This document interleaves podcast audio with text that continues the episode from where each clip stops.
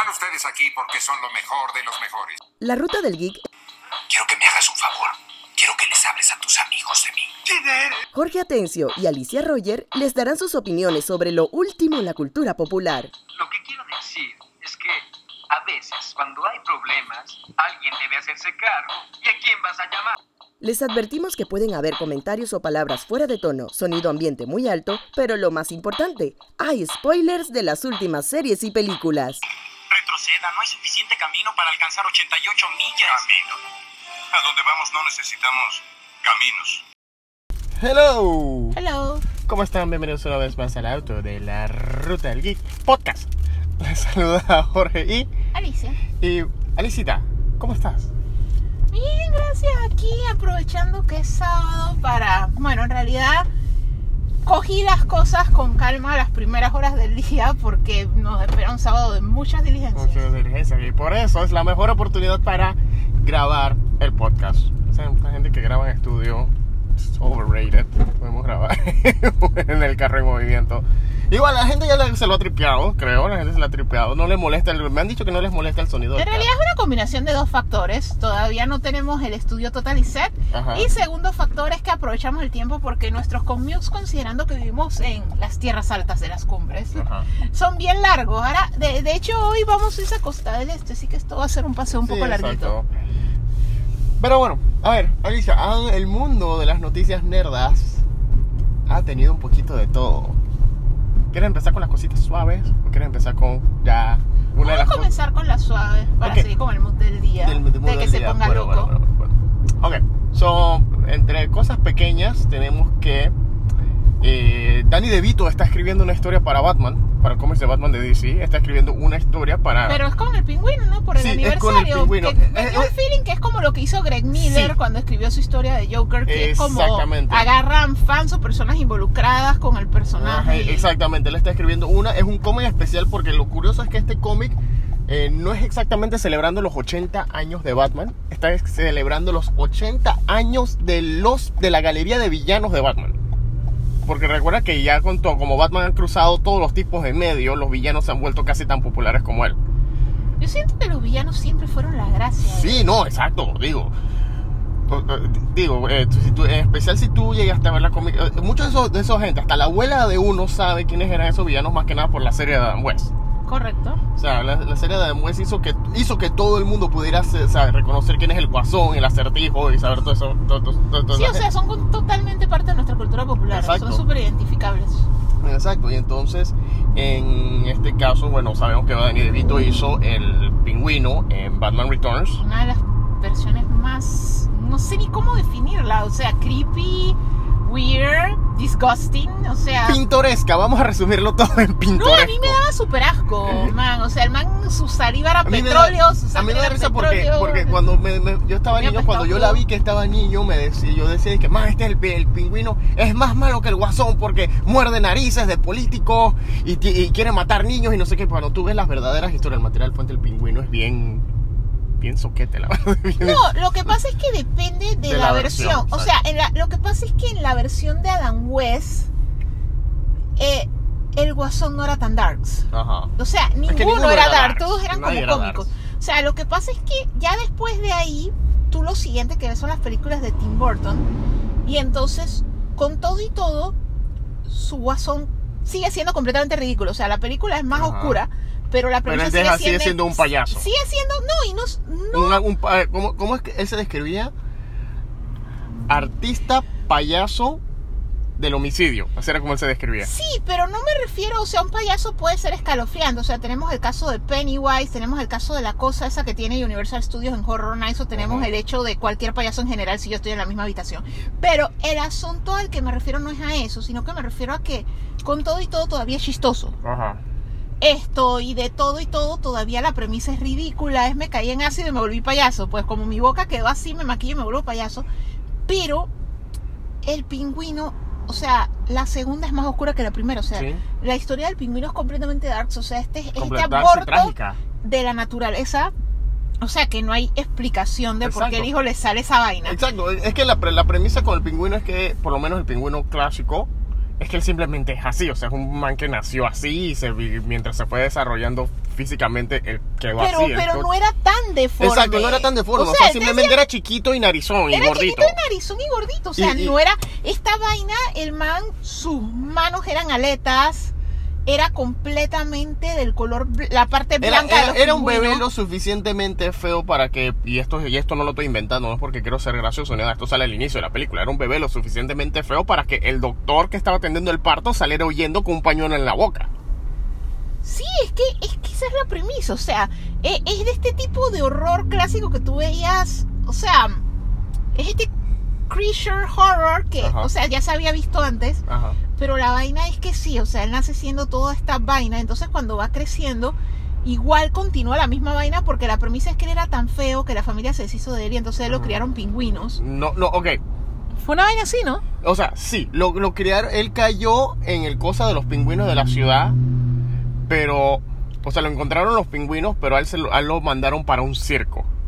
Que después eventualmente cuando él y aquí dice- aquí yo estoy haciendo llenando los huecos porque sí obviamente Sí, a mí porque mi feeling era que lo criaron pingüinos. O sea, que era Tarzán de los pingüinos. sí es que esa es la parte que es ilógica pero que, que- que incluso desde niño te parece ilógica pero no o sea él cayó donde estaban los pingüinos él se fue navegando por el drenaje y llegó donde estaban los, los- los los padres lo tiraron al río tiraron la canasta al río Bien Moisés. eh. Bien Moisés, entonces, pero en vez de ser re- de, de- encontrar a los judíos, lo encontraron los pingüinos, los pingüinos del zoológico. Cuando todavía, pero entonces el, el- zoológico estaba teniendo problemas financieros y entonces encontraron al niño y lo que hacen es que le venden tanto a los zoológicos como a, a los zoológicos le venden tanto al niño y a los pingüinos al círculo al circo del triángulo rojo.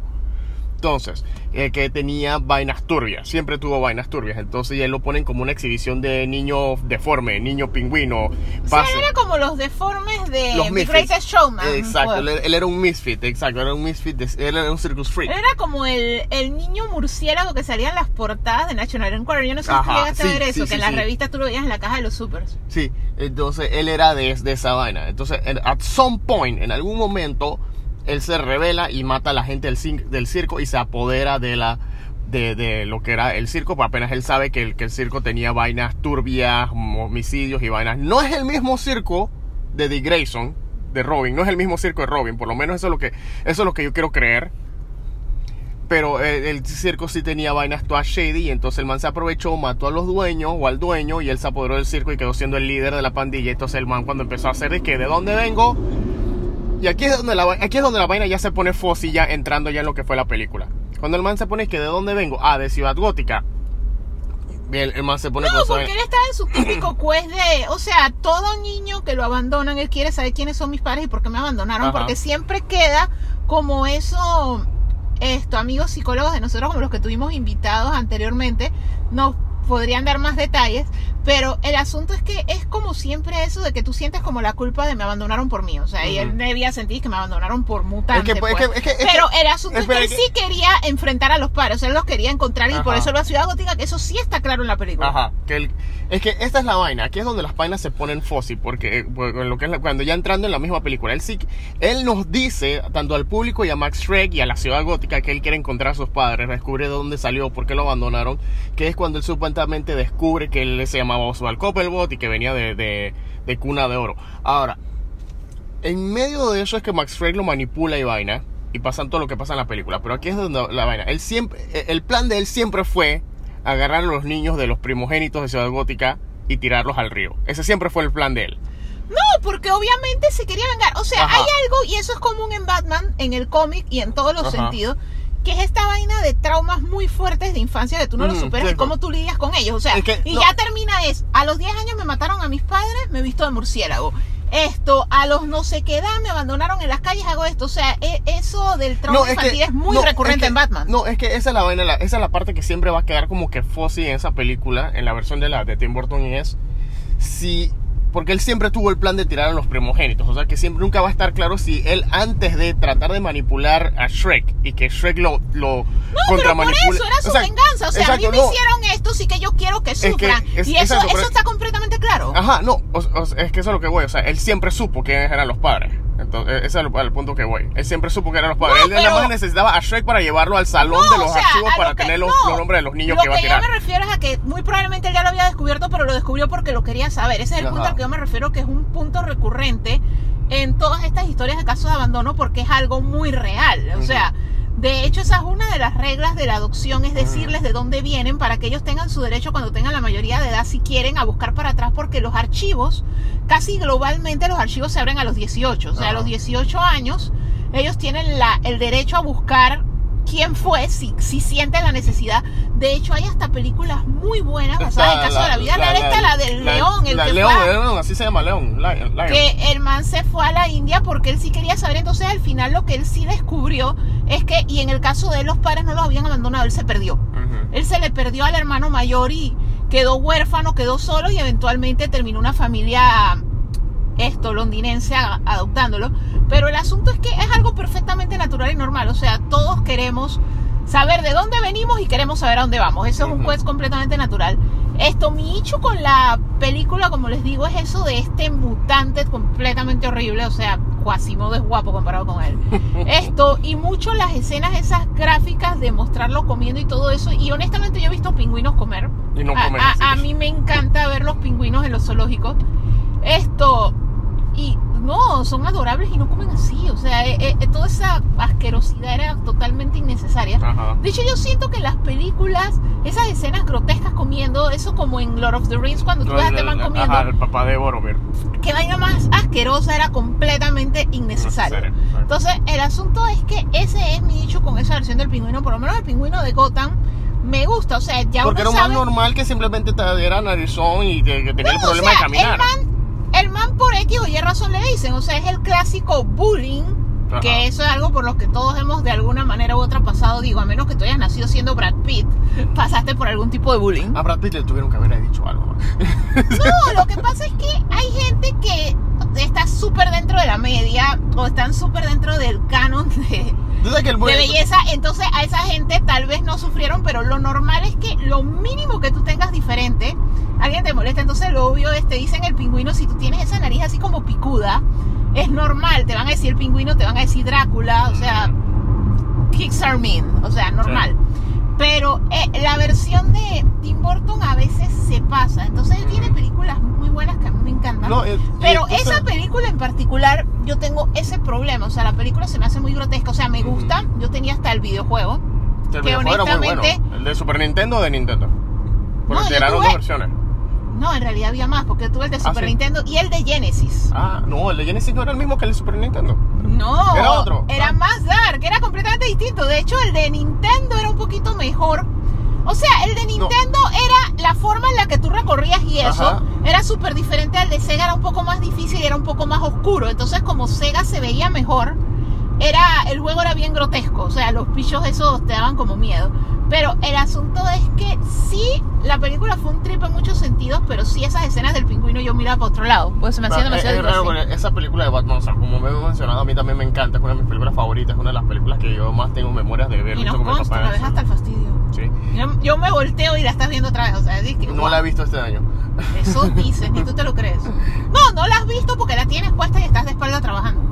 Because La- he does that. La, la cosa es que, en, o sea, pongo películas en el trabajo, mientras trabajo para distraerme un poco, para... Pero no las ves, de Por eso pongo películas que ya he visto hasta la saciedad, para atrás. Sí, pero la luz no es gratis. O sea, ENSA es el patrocinador de que todas esas vainas. ENSA está que sí, sigue prendiendo el televisor de espaldas. Sigue dejando el televisor encendido cuando no estás en la habitación. ENSA, aprueba este mensaje. La cosa es que en el caso de Batman Returns, mira, se me está yendo la idea por, por tu babosada. La cosa es que... No es babosa, chicos, la luz Eh, cuesta, ahorren. El planeta se está acabando, no hagan esas vainas, no sean como él. En el caso de Batman Returns, viste, se me fue la idea también. En el caso de Batman Returns, o sea, es una de las películas que yo eh, tengo eh, más memoria de haberla visto con mi papá y todo.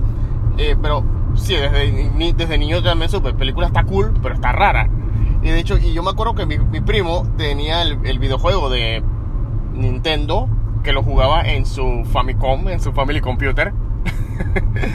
la cosa era que el, y yo le pregunté que qué tal el juego, está pretty, él- porque él me dijo que lo tenía, qué tal el juego, está pretty, que sí, Y está igual de raro la película, porque al final cuando tú terminas el juego, te sale el uno de los pingüinos de los que tenían misiles. Ajá. Te sale uno de los pingüinos como riéndose, pero con un globito de texto y que gracias por jugar. Él, él- él era el que te decía thank you for playing.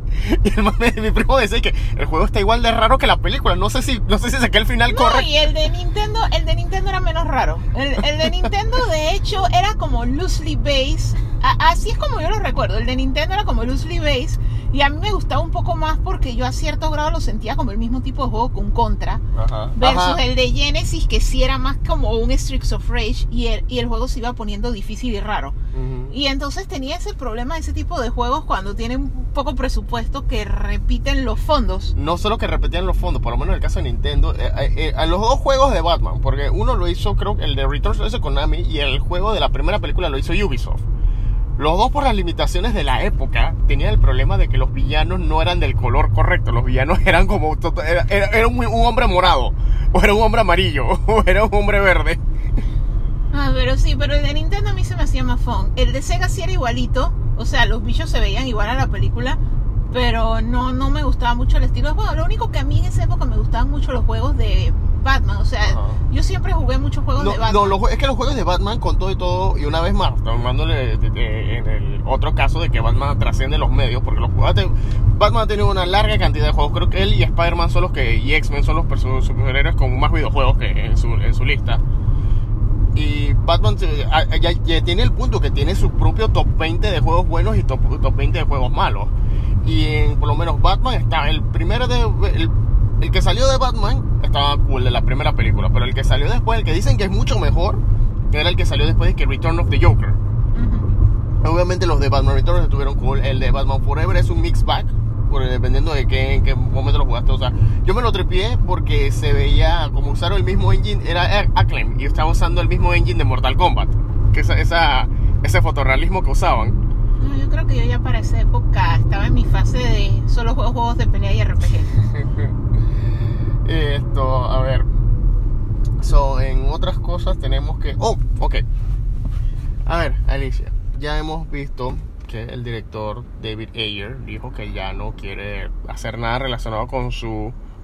eh, con que se lance su re- release slide de. de- it makes no sense. él, eh, exacto, él no lo quiere hacer porque uno, él tiene otro tipo de mentalidad, no es una situación como la de Snyder o tal vez sí. Eh, la otra cosa también es que él siempre lo ha dicho, que por más que él quisiera verlo, en realidad él no es el dueño de, esa, de eso.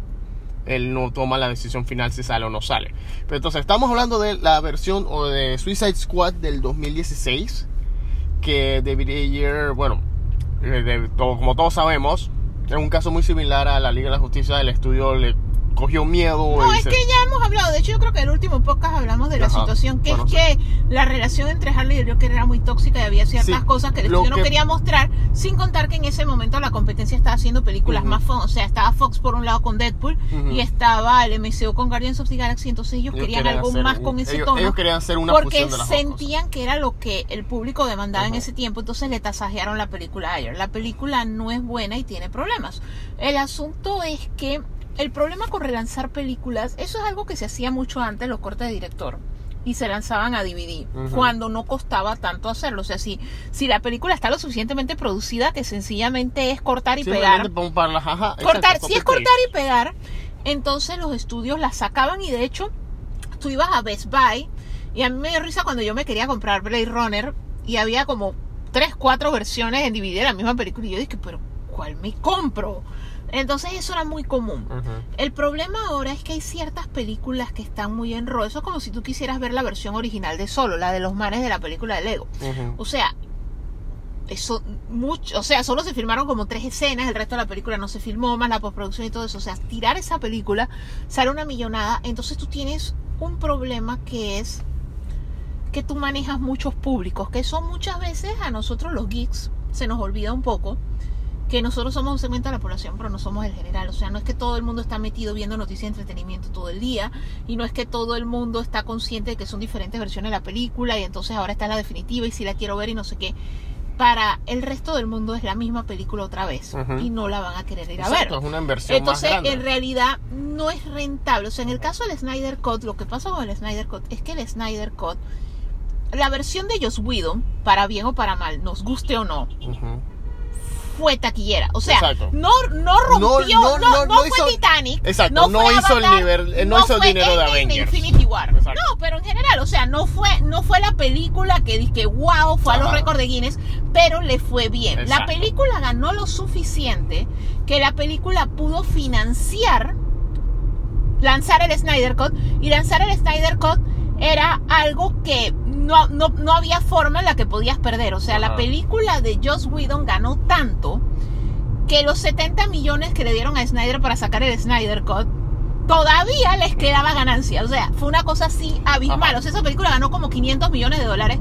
O sea, hizo en taquilla más de 800, pero cuando tú le restas lo que costó, más no sé qué, no sé qué, la película hizo más de 400 millones en ganancia. Entonces a esa ganancia fue que le restaron hacer el Snyder Cut. O sea, el Snyder Cut no tenía cómo perder. Lo único que tenías era cómo ganar dándole a HBO Max un exclusivo que iba a motivar a suscripciones porque tú sí sabías que el movimiento tenía su gente y que esa gente se iba a suscribir por apoyar a Snyder y ver la película. Y también tenía gente muy metida en el mundo del cine que tal vez no fueron parte del movimiento, pero que sí están lo suficiente metidos como para tener un interés, digamos nosotros, en ver la película. Entonces no había escenario de Exacto. perder. Pero el asunto es que Suicide Squad tiene un detalle distinto. Número uno, ya se hizo otra que le pusieron el da. Da. Es un soft reboot porque en realidad no borra las anteriores. O sea, queda a tu criterio. Tú puedes asumir ¿Qué pasó o por no temáticas pasó? de. Harry y eso tú puedes y por ciertos castings que continúan, tú puedes asumir si pasó o no pasó. O sea, queda en el espectador. Pero en realidad ya tiraste dos. O sea, tú en qué lugar metes un corte de director del anterior Cuando que ya nadie pidió una- una cuando ya versión. existe una muy buena que de hecho pasó problemas por llamarse igual. Ajá. De hecho, la gente está súper confundida. Me dio risa que nosotros casualmente yendo al interior el fin de semana pasado vimos que los cines la ponen como El Suicide Squad Escuadrón 2. Suicida 2, exacto. Porque en realidad De hecho, no solo en el interior, gente ella. en redes sociales la pone como el Escuadrón Suicida 2. Porque nadie sabe qué hacer con esta película porque sencillamente, como le decimos, es un soft reboot. Se llama igual, la diferencia es un artículo, pero los artículos la gente ni de va ni de viene. O sea, es, es la misma cosa otra vez. Y de hecho es la razón por la que la película no le fue tan bien como se esperaba con todo y lo buena que es. Porque es otro caso del Snyder Cut. O sea, en realidad, la de Ayer debió salir como era, R. O sea, que no la vean todos esos chiquillos que no la van a entender o no salir y esperar a que saliera esta. Pero como ya esa salió y el tiempo no se puede rebobinar, y no es que nos podemos meter en el Quantum Realm y cambiar las cosas y hacer que solo saliera esta, entonces ya no hay espacio para que salga esa otra. Eh, la película esa sí no tuvo suficientes ganancias como para que sea rentable hacerla.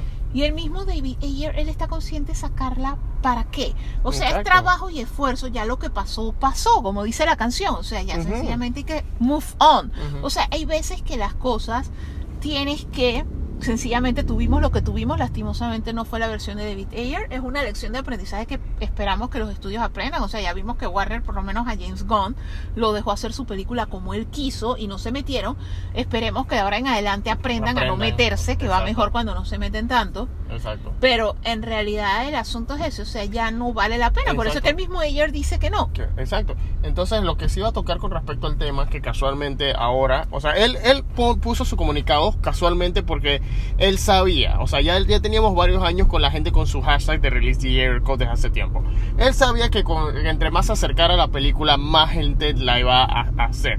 Que inevitablemente pasó, inevitablemente, inevitablemente, un crítico de cine lo, lo prácticamente le hizo la inevitable comparación pública comparación públicamente al punto que David Ayer y lo hizo en un tono que hizo que David Ayer tirara su comunicado de que hey ya no quiero hacer esta vaina no me comparen esa es la de él y, esta, y la mía es la mía punto solo que la, él dijo la mía es la mía solo que no es la mía yo le metí sudor a esta película y todo sudor y sangre pero al final hicieron lo que hicieron y no quiero perder más sudor y sangre una cosa que eventualmente no es, no es la mía y que otro más la está otro más ya se está encargando de ella. Entonces casualmente porque era inevitable y porque no, eh, aparentemente vivir en un mundo donde una película de DC Comics no tenga ningún tipo de controversia es imposible. Se liberó una imagen de una escena, de una de las escenas borradas de la edición de, de la, de la versión de David Ayer. En dicha escena está, no sabemos el contexto de la imagen, no sé si hay un video, no, solamente me pasaron la imagen, no sé si hay un video con la escena entera o si solamente tiraron la imagen. O sea, la imagen es Harley Quinn besando a Deadshot. Sí, que como no se sabe el contexto, en realidad no se sabe si es al inicio, ajá, si es al exacto. final, eh, a razón de qué. Ajá, exacto. Y entonces, y, y obviamente, y, ese es otro, y este es otro ejemplo de que, ¿para qué vas a tirar esas vainas ahora? Porque ya la forma en la que han construido a... Es que tampas, el carro, está- el tráfico está pesado. La forma en la que ya han estado construyendo Harley, por lo menos Harley, Harley Quinn en The Suicide Squad de James Gunn, no es que tenga es que un, un arco que la, que la progrese mucho, pero por lo menos ya sabemos su historia. Y la, la historia es que ella es su propia persona. Ella no necesita ni a Blood, ni a, disque a Bloodshot, ni a Deadshot, ni al Guasón, ni a Batman, ni a nadie. O sea, ella No, ya. pero es que lo que pasa es que casualmente, por cómo encontramos a Harley Quinn, Ajá. en The Suicide Squad es lo que nos señala que la de James Gunn no borra lo anterior. O sea, es como si todo hubiera ocurrido, como si eso hubiera ocurrido y como si la emancipación de Harley Quinn hubiera ocurrido. Ajá, o sea.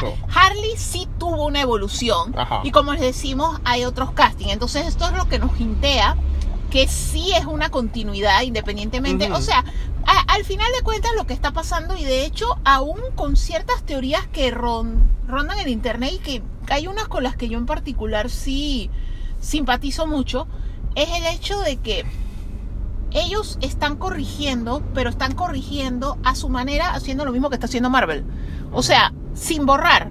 O sea, esta Suicide Squad es muy buena, pero viene del mundo de la primera que a nadie le gustó. Esto, el Snyder Cut es muy bueno, la de Joss Whedon es nefasta, pero ambas coexisten en el mismo universo porque es un universo donde hay viaje en el tiempo y manipulación. Entonces, ¿qué ocurre?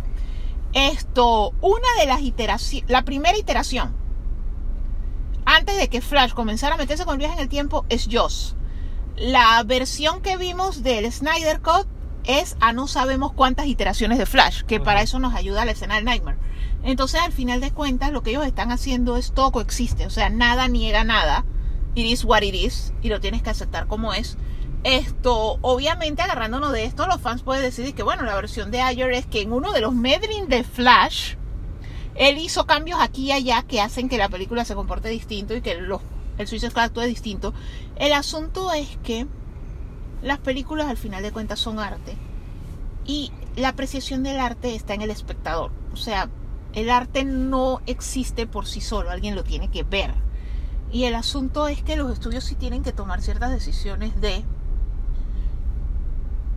en verdad voy a hacer una película que la van a ver cuatro gatos. No solo no es rentable, sino que qué mérito tiene. Porque en verdad el asunto es ese, porque el público sí se confunde, porque como les decimos, hay un 80-90% del público que disfruta las películas de superhéroes, pero no son su vida. Su vida puede que sean miles de otras cosas que hacen o que tienen en su vida. Y esto es una arista. No como para nosotros, que esto es como el sol, la luna y nuestras estrellas y todo lo demás son aristas. Entonces ya por esa gracia la gente sí se confunde. De hecho mucha gente no vio esta Suicide Squad porque dicen la misma película otra vez. Y más porque estamos en un periodo de pandemia que detuvo las producciones de cine y sí es normal que una película vieja vuelva al cine. Exacto. O sea, eh, venimos de un año de estar que estreno da tiburón. Eh, no, ven, Venimos ven a de- ver el Imperio contraataca, ven hecho- a ver. Entonces la gente sí piensa que Suicide de Squad era la ven- vieja. venimos de un año en donde tú vas al cine y todavía hay pósteres de películas que ya no están ni en streaming. O sea, películas que estaban planificadas para estrenarse en 2020 que ya no están ni en streaming. O sea, tú vas, al, tú vas a los cines y todavía están que Worlds gira mundial, Trolls gira mundial. ¿Y qué me Y películas que dieron por streaming. Ajá, ¿qué, qué me pasa? Y estoy diciendo todo malo.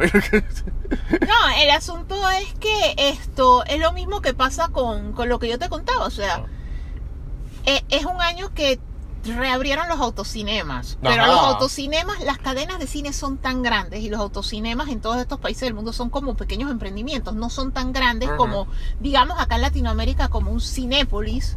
Como un Cinemark, aunque es una cadena americana. En Estados Unidos ya no es grande, pero acá Ajá, sí lo es. ajá. Esto, estas cadenas grandes presionan más que las pequeñas y que estos pequeños emprendimientos, que muy buenos para la época, dabas bioseguridad y todo esto, pero tenían que poner películas de hace 30 años, Ajá. porque no les daban licencia para pasar las nuevas. Exactamente. Entonces, cuando tú vas a ver, esto sí, o sea, venimos de un año de que muchas de las películas que estaban en los cines eran películas viejas. De hecho, Avatar volvió a ser la película más taquillera de todos los tiempos porque volvió a estar en cines en China.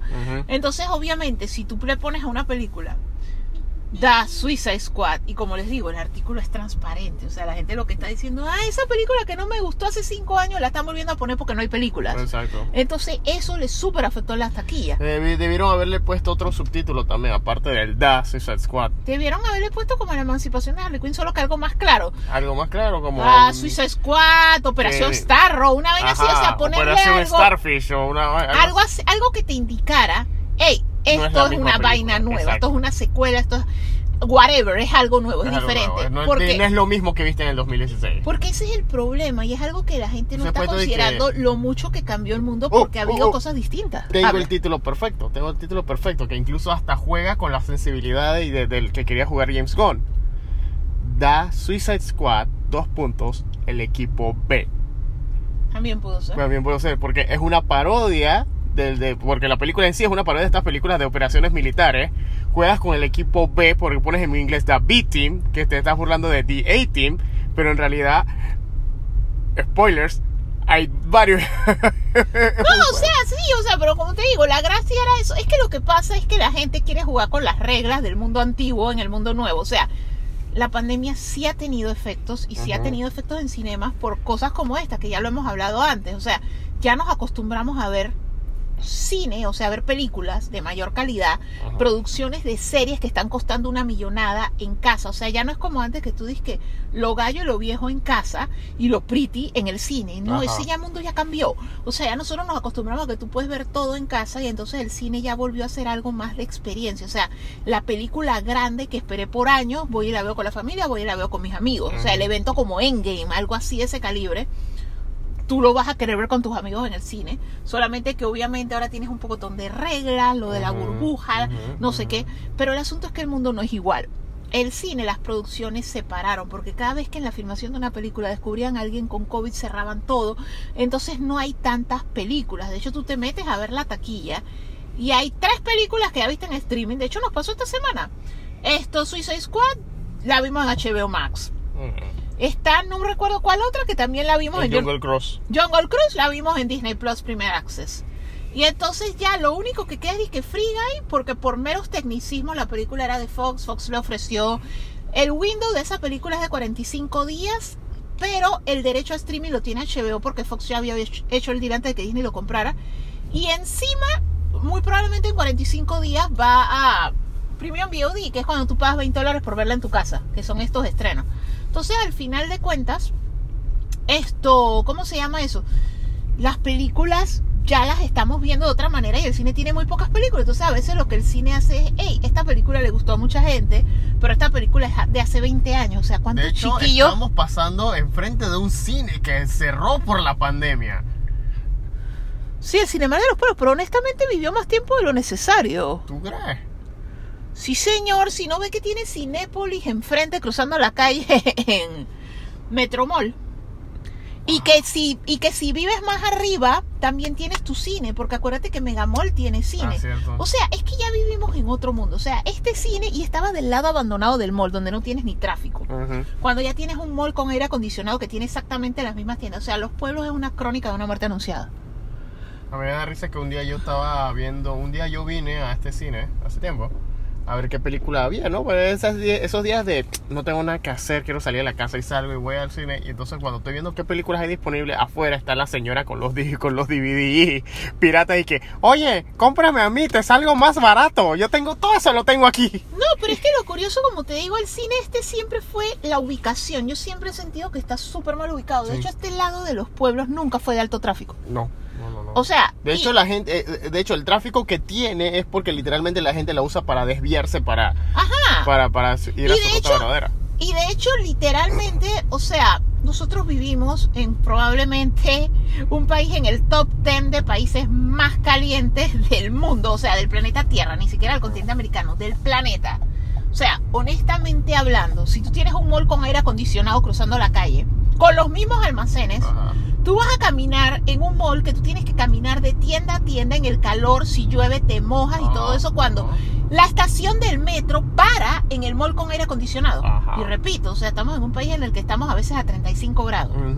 O sea, literalmente era crónica de una muerte anunciada. O sea, siempre es lastimoso por la pérdida de empleo sobre todo.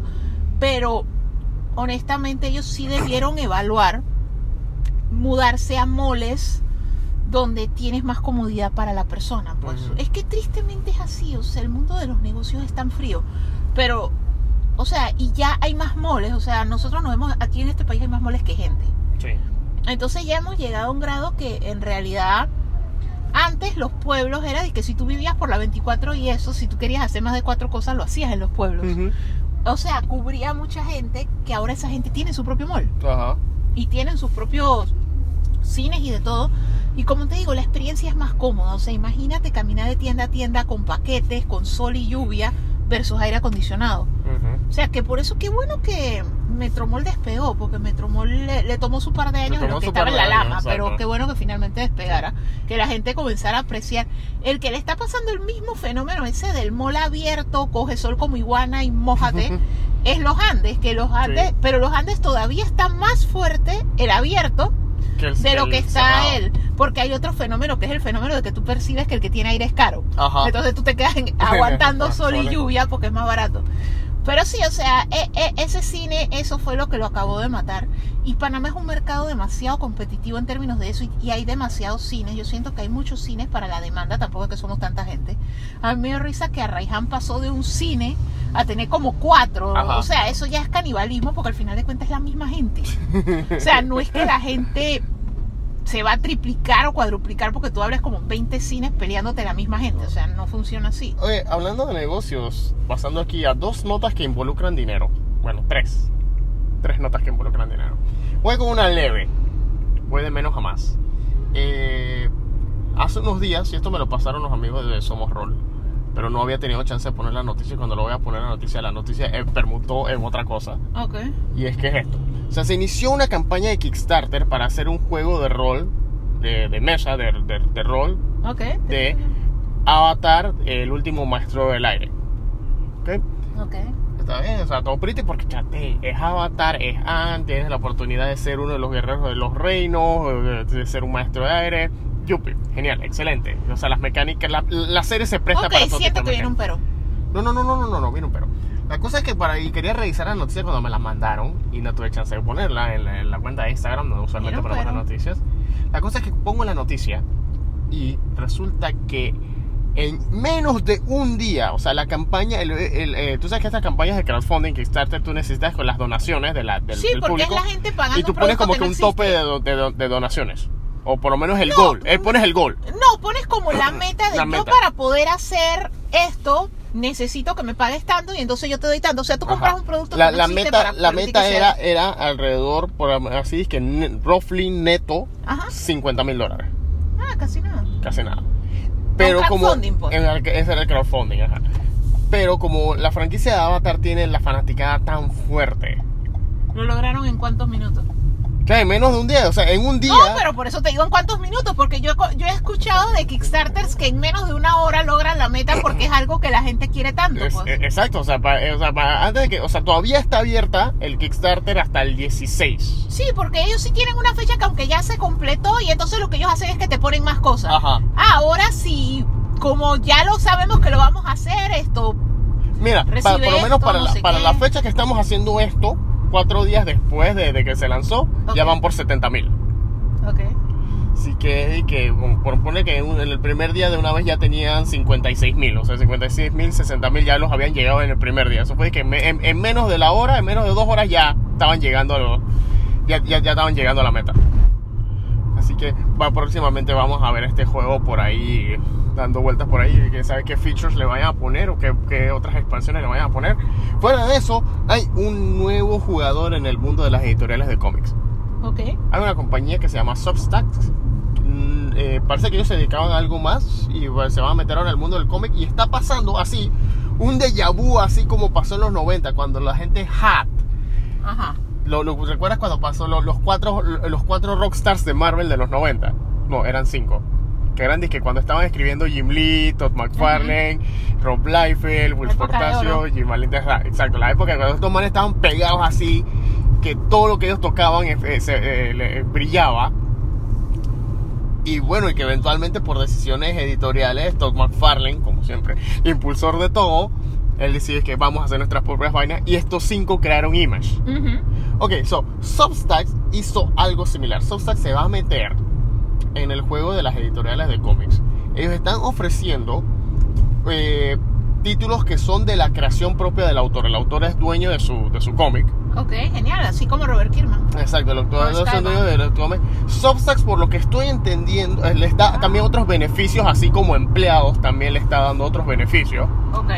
Y entonces, pero más que nada, eh, el- eh, ellos se van, Substack se va a encargar de lo que es la parte digital, la parte física, entonces eso sí ya es otro negocio que ellos de Substack tendrían que hacer en asociación con Image o con Boomo, dependiendo, pero esa decisión se la dan al autor.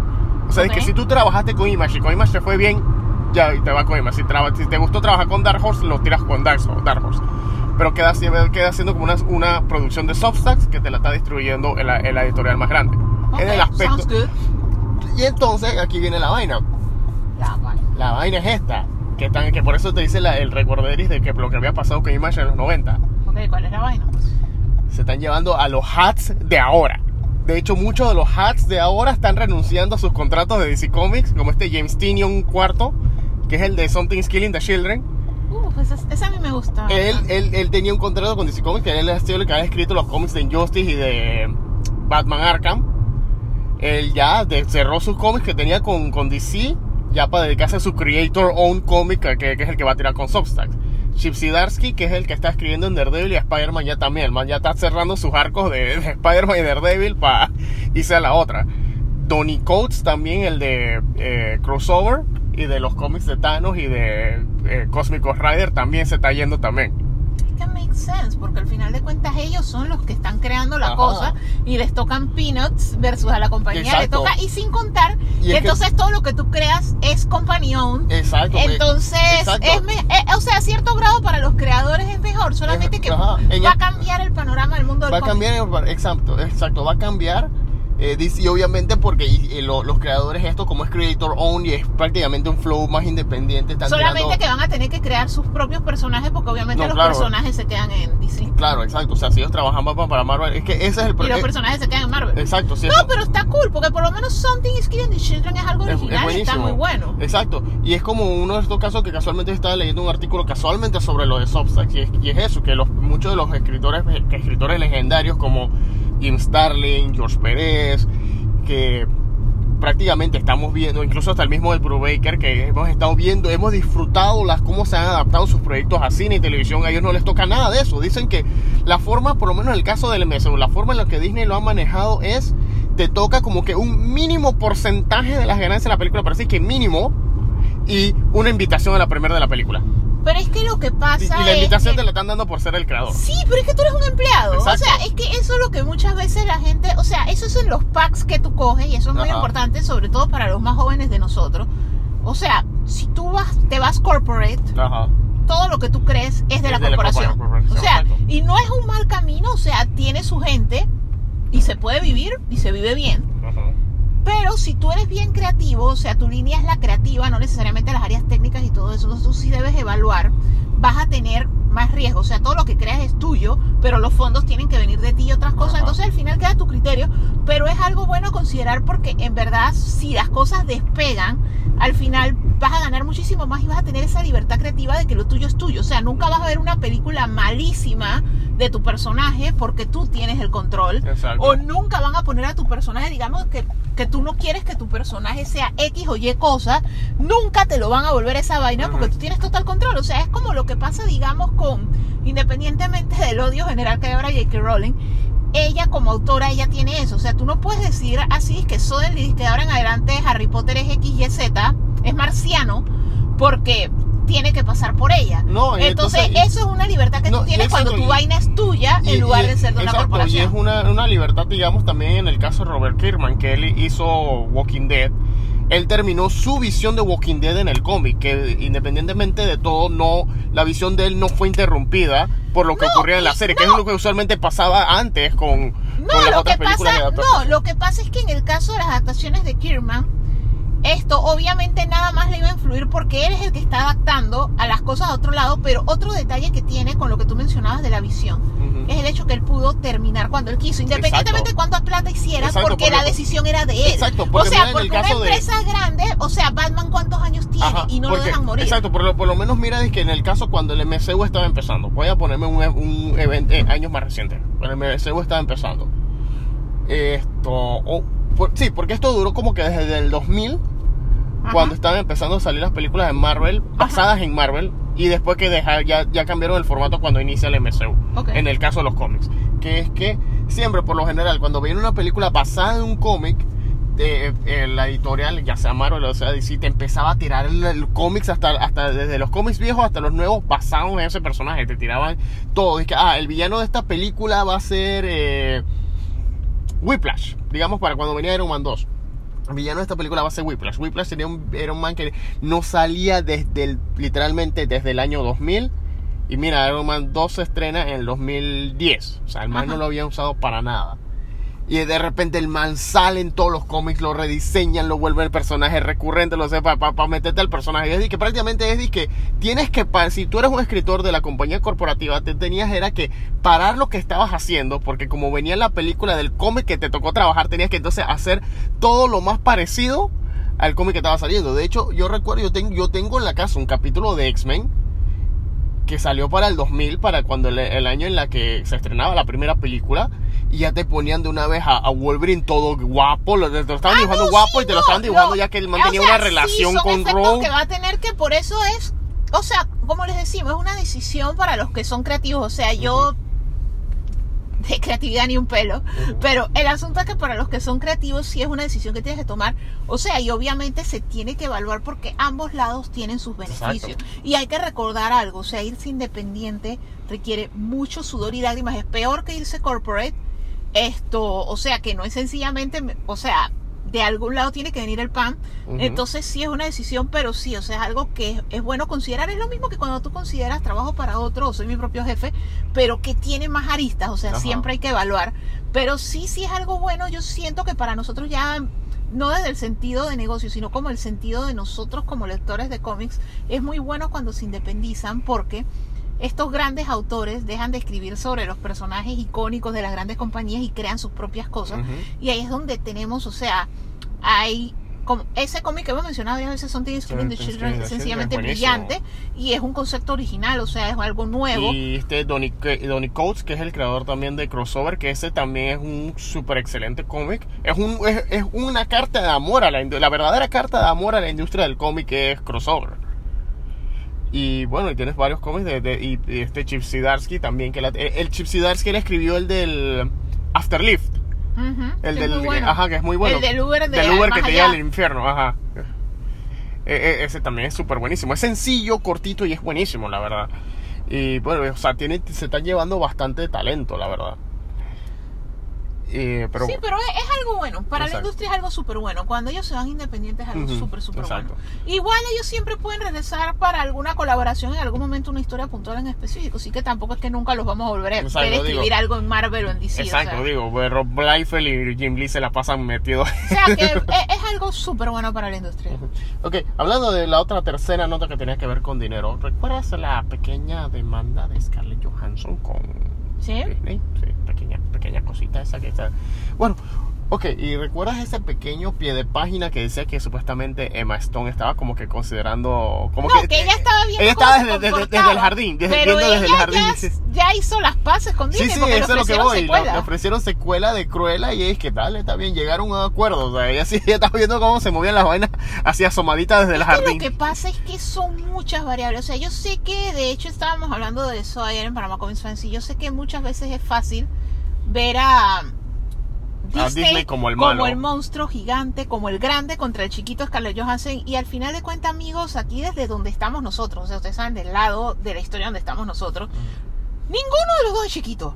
Los dos son grandes y están peleando millones de dólares, que son cantidades de dinero que para, o sea, para nuestro contexto, o sea, son enormes y de hecho el asunto es que al final de cuentas ninguno de los dos es inocente en el asunto. O sea, Disney ha manejado las peores relaciones públicas de su vida, o sea, no supo llevar las cosas bien con Scarlett, le faltó el respeto diciendo como que ella era una desconsiderada que no pensaba en pandemia y que había gente muriendo.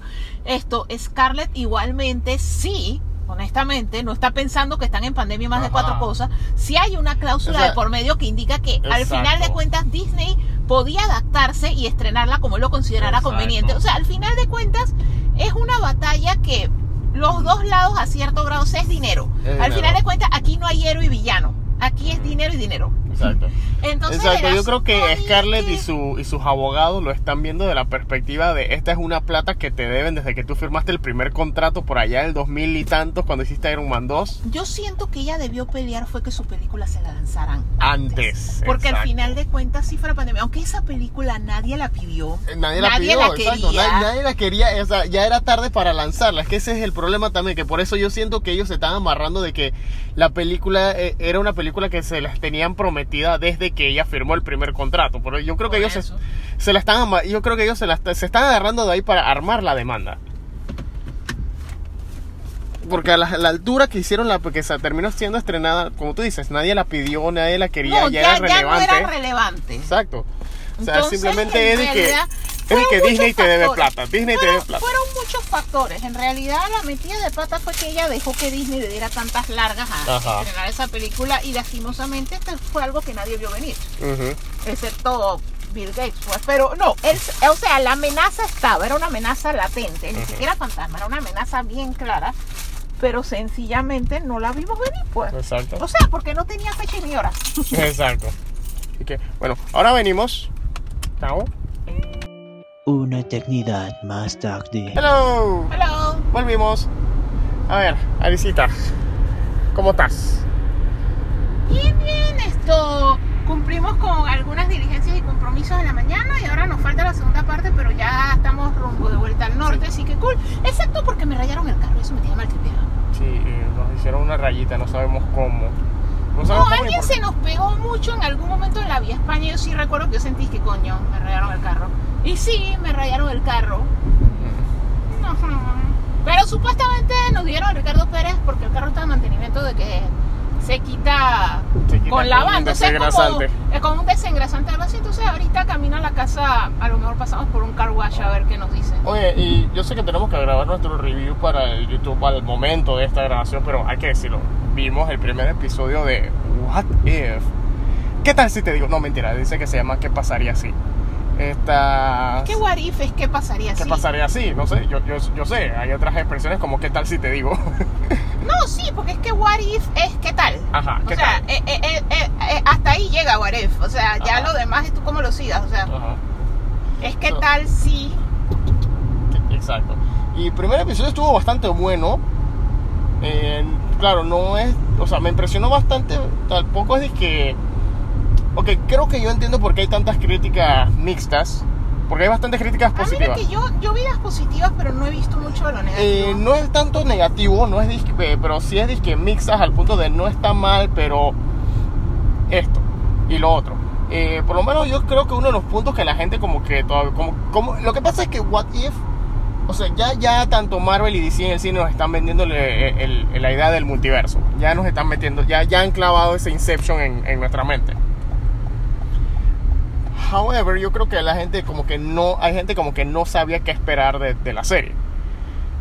Y creo que ahí está como que uno, este- ese va a ser uno como que los puntos flojos, por lo menos si hay gente que, que hay gente que les gusta como los como nosotros o canales como o youtubers como Heavy Spoilers o eh, Screen Crush y el New Rockstar que viven de rever las películas del MCU una y otra vez y una y otra vez y una y otra vez. Pero yo creo que hay gente que no esperaba, por lo menos en el caso del primer episodio, no esperaban que te hicieran todo un retelling de Capitán América First Avenger, pero con otro personaje. No, pero es que eso. pero es que esa era la idea, exacto. No, es que literalmente la idea de What If, o sea, lo que pasa es que hay muchas maneras de manejarlo. Ajá. Porque What If era un concepto en el cómic de. Sí. O sea, básicamente en los cómics era algo así como que. Ok, los hechos oficialmente fueron así, pero ¿qué tal si hubiera pasado ¿Qué tal si Gwen? Stacy no hubiese muerto? Eh, o sea, ¿qué tal? Y, y algunos what if, porque el concepto de que qué tal si hubiera muerto Peter en lugar de Gwen es lo que evolucionó a Spider-Gwen. O sea, ideas han salido de ahí. Pero el concepto usualmente es como que es esas cosas que tú siempre te preguntas. O sea, así como cuando uno se pregunta de que quién gana entre Batman y Superman. hay cosas que uno siempre se ha preguntado, dice, hey, ¿qué tal si la araña hubiera picado a la tía May? Y Ujú. cosas así. Entonces, What If en el cómic es eso, o sea, le dan a un escritor, a veces invitado, a veces de los de planta Sí, de Marvel, y entonces ellos, ellos escriben, hey, vamos a explorar qué tal si la araña hubiera mordido a la tía May. Entonces hay muchas historias famosas de What If. En el caso del MCU, lo que ocurre es lo siguiente, o sea, el MCU esto tuvo la saga infinita que trataba de las gemas infinitas, ajá. Thanos y todo eso. Esa saga terminó con Avengers Endgame. Ajá. Entonces, de ahí en adelante, esto tuvimos como un aftermath, que es lo que fue Spider-Man Far From Home. Ujú. Y Como un como un epílogo, pues, que era sencillamente como para mostrarte que sí hubo efectos secundarios, porque lo que pasa, y es algo que de hecho Matt Pat de Film Theory lanzó una teoría esta semana analizando casualmente el, Captain America Falcon and the Winter Soldier, y era donde él explicaba, que, hey, el problema no es tan sencillo como lo ponen, y que hay políticos resuélvanlo, sino que por cinco años desapareció la mitad del mundo y el mundo se tuvo que adaptar a vivir con la cantidad de personas que tenía, pasaron cataclismos, pasaron cosas. Ok, y luego esas personas reaparecen de la nada cuando el mundo ya se adaptó, o sea, no hay comida, no hay viviendas, no hay trabajo, no hay nada para tanta gente porque el mundo tenía la mitad. Entonces, es la Spider-Man Far From Home, obviamente como es Peter y Peter es adolescente y todo eso, sí se trata de eso, de que él quiere conquistarse a MJ y cosas así. Pero sí comienza a reflejarte y que la tía May lo cuenta. Hey, cuando yo reaparecí, yo reaparecí en mi apartamento y estaba otra gente y causé hasta un problema porque pensaban que yo era querida del man de la casa Digo, porque la, yo qué y la hago esposa- aquí. la esposa del maestro que se aprovechó de, de- de que el man estaba entre los desaparecidos, pues ella aprovecha ahí y que y dice con otro man. No, o sea, pasaron muchas cosas y entonces es la primera vez que te dices que, hey, esto no es sencillamente, porque para nosotros en películas, los cinco años fueron sencillamente un cinco años después. Ajá. Esto, la película de Spider-Man es como para mostrarnos, que, hey, en verdad sí hubo un efecto. Ok, el asunto es que después comienza ya sí oficialmente esta nueva fase y esta nueva fase, el tema central va a ser multiversos. O sea, esto, la película donde ya vamos a ver un poco más y va a quedar mucho más claro va a ser Doctor Strange 2. Pero antes de Doctor Strange 2, ah, no tengo efectivo.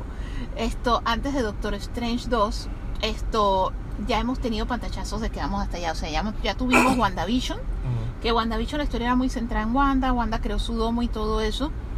Pero la película termina con ella escuchando a los niños, que pueden ser la versión de otro universo, porque los niños desaparecieron acá. O sea, en nuestro universo oficial del MCU, ella los creó y asimismo ella, al eliminar el domo, ellos desaparecieron. Pero ella los escucha, o sea, existe. Esto, después tenemos Falcon and Winter Soldier que no trató sobre el tema, sino trató, igual que Spider-Man, de explicarnos, hey, El este es el nuevo exacto. mundo. Y después volvemos a, A Loki, Loki. que Loki sí nos explica, los multiversos nos explica las razones por las que so far nosotros creíamos que solo había uno, pero son varios, y cómo funcionan los varios. O sea, hay una línea de tiempo sagrada que en realidad no es que es una sola línea de tiempo, son una serie de líneas de tiempo que están bastante cerca la una de la otra. O sea, los cambios entre una y la otra no son tan grandes Ajá. que esas líneas de tiempo lo que evitan es que venga un villano Khan el Conquistador.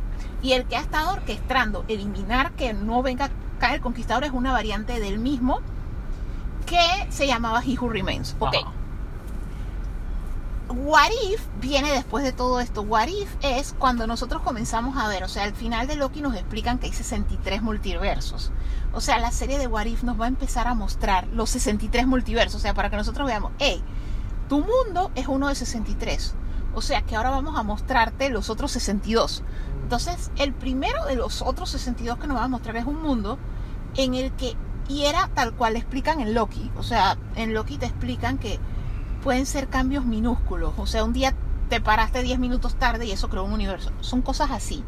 Entonces, el cambio minúsculo que ocurre es que cuando van a hacer el experimento con Steve para volverlo Capitán América, ponerle el suelo de super soldado, le dicen a Peggy y a los, por consecuencia, todo el séquito de gente que estaba ahí viendo el experimento, quieren ver desde arriba y Peggy dice, no, me quiero quedar abajo con Steve. Y como ella se quedó, se quedaron todos, porque era como, hey, eso es una opción, podemos quedarnos aquí Se quedó hasta el general Phillips. se quedaron todos abajo. O sea, si ella no sube, nadie sube. O sea, porque aparentemente ellos habían subido porque pensaban que no tenían la opción.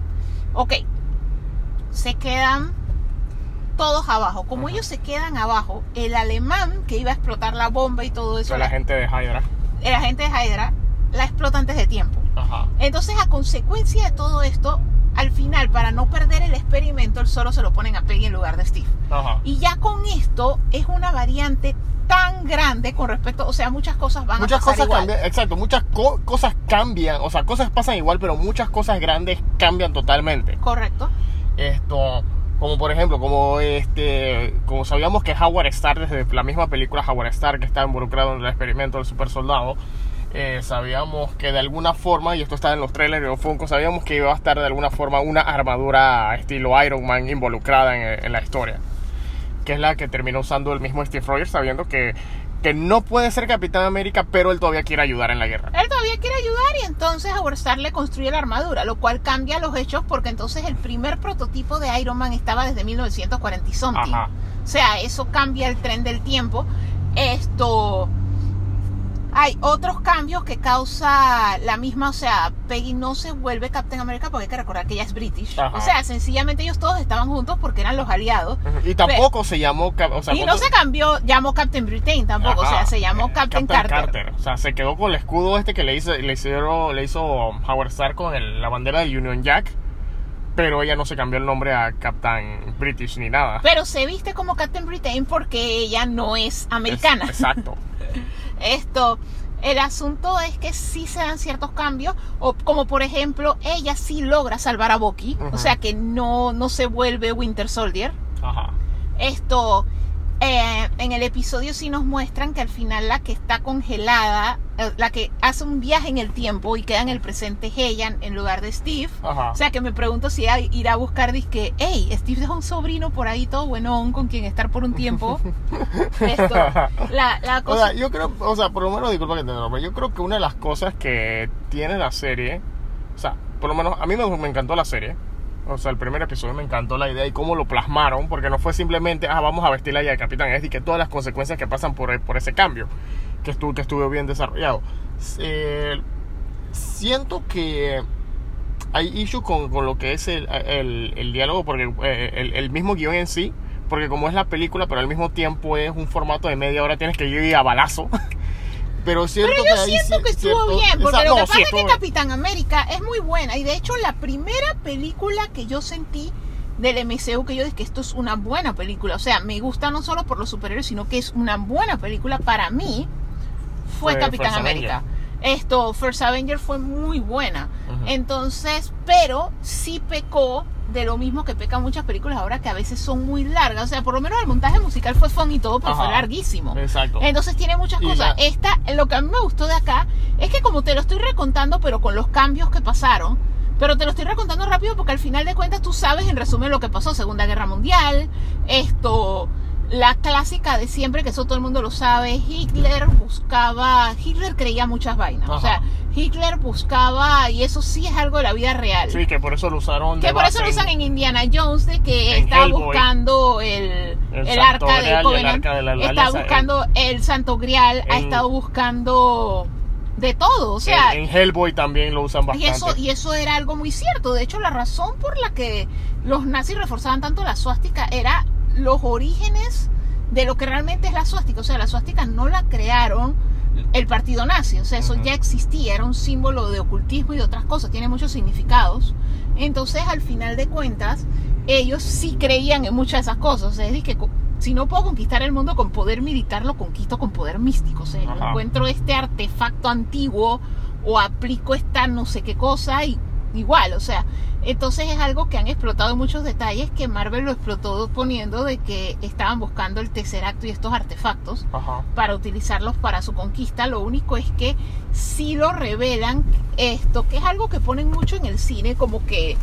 Y sí pasó con altos líderes del partido que en realidad ellos se cerruchaban mucho el piso, o sea, Sí. eran como Megatron y Starscream. Ajá. Entonces, obviamente, sí en el universo de Marvel está eso de Red Skull, que al final de cuentas yo no quiero el mundo para el Fuller, yo quiero el mundo para Para mí. mí, exacto. Era, y que de Entonces, hecho eso también salía en, en Indiana Jones y la, y la última cruzada. el man también lo quería Ajá, para cuando- él. cuando este Donovan Ah, dijo, coño, el Führer. Este, este Donovan cuando dijo de que trabaja con una, así que no, man. y yo los necesito para buscar, como ustedes, para buscar el, el- el- el santo grial. El Hitler se puede quedar con Alemania y el mundo si quiere. Yo quiero la vida eterna. No, a todo, a todo el mundo le vale, o sea, y Ah. eso, y eso es una realidad, o sea, de hecho hasta en el crucero de la jungla era así, o sea, el man, aunque con una leve diferencia, porque es que el crucero de la jungla no era en la Segunda Guerra Mundial, era durante- la Primera, Ajá. y en realidad el príncipe era el hijo del último Kaiser. Oh. O sea que él en realidad para todos los efectos, si no hubieran pasado una serie de cosas, él hubiera sido el emperador de Alemania. Ok. Entonces él no iba a traicionar a nadie porque ya era él, pues. O sea, él era el heredero de, del imperio alemán de esa época. Entonces es la única la que es un poco diferente, pero siempre es una vaina así, es que es el Uber Grumper, no sé qué, ¿te, acuerdas? En, en, ¿Cómo es Mind High Castle? Mind High Castle, que todos eran Uber Uber Grumper Führer. Uber Grumper Führer. Eh, Uber Grumper Führer. Lo que pasa es que el, el idioma alemán tiene una peculiaridad que la tienen algunos idiomas, que es el uso de palabras compuestas. Entonces, no tiene tantas palabras como el español. O sea, por lo menos cuando tú dices en español, en inglés, los grados militares, tú tienes nuevas palabras. O sea, tú tienes disque. ¿Cómo se llama eso? Tú tienes disque. Raso, cabo, teniente, coronel, general, al- almirante. Tú tienes todas esas frases y las tienes en español, en inglés y muchos idiomas. Pero en los idiomas que usan palabras compuestas como el formato del alemán, el alemán es que ellos tienen un grado, digamos, va a ser algo así como el teniente.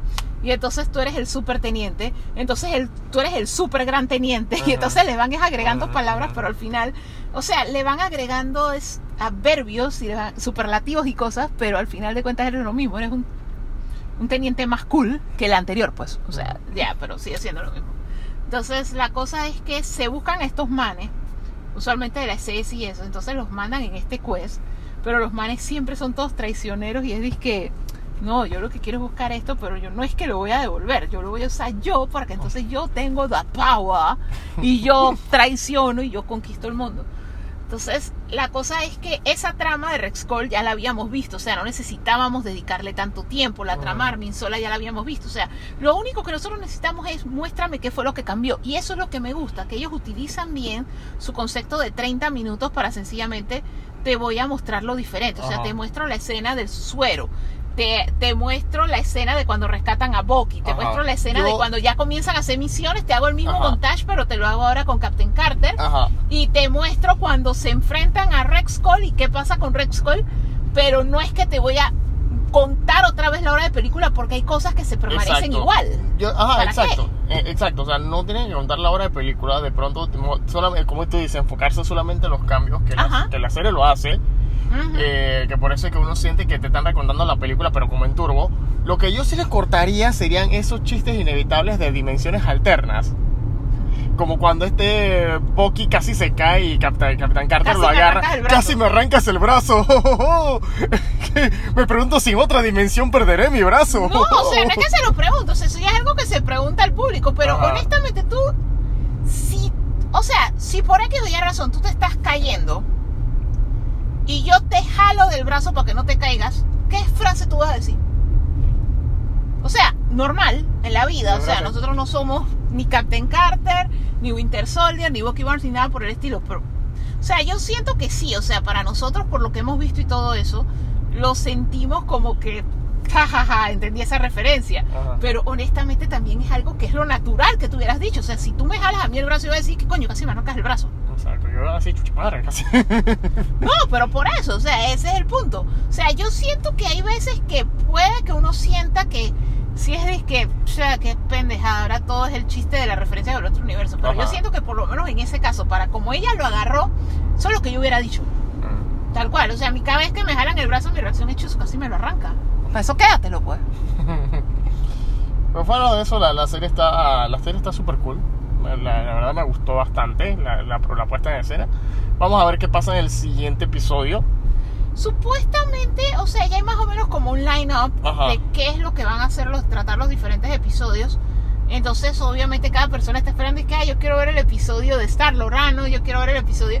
Pero por lo menos la prensa vio tres Ajá. esto y dicen que tenemos que estar preparados para algo interesante en el 2. Oh. Entonces el miércoles hay que estar preparados para pararnos temprano o no dormir para ver la Que nadie nos sorpresa. Pero, pero la, la serie se ve bastante buena. Oye, hablando de Marvel, pasó lo que inevitablemente iba a pasar, lo que la gente sospechó apenas vieron una anomalía, una perturbación en la fuerza que era el contexto del tráiler de Venom 2 Let There Be Carnage. Ah, el que en vez de decir 24 de septiembre decía otoño y pues ahora se fue octubre. Exacto, Venom 2 Let There Be Carnage cambia su fecha de estreno para octubre. Por mí que la sigan cambiando. O sea, no es que no la voy a ver. O sea, me agrada cómo se- me, me agrada lo que muestra en historia, Honesta- pero no me agrada cómo se ve, honestamente. Honestamente, eh, eh, yo eh, quiero que la estrenen rápido porque honestamente yo esa película lastimosamente sí la quiero ver en streaming y hay una razón para eso. Y es la siguiente.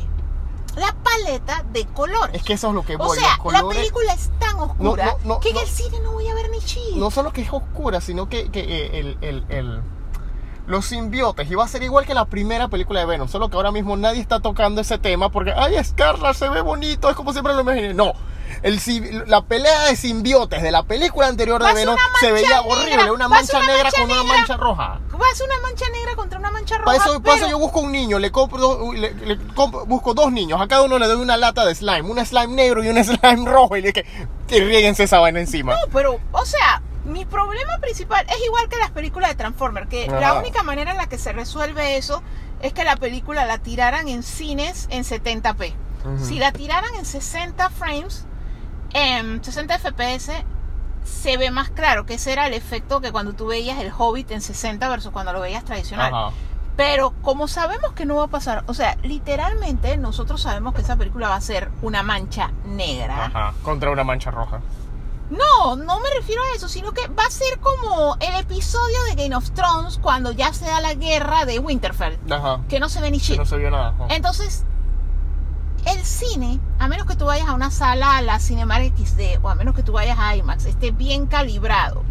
No se les ocurra eso de que lo quiero poner y que 3D inventado sencillamente para cobrarte más plata ni nada de eso.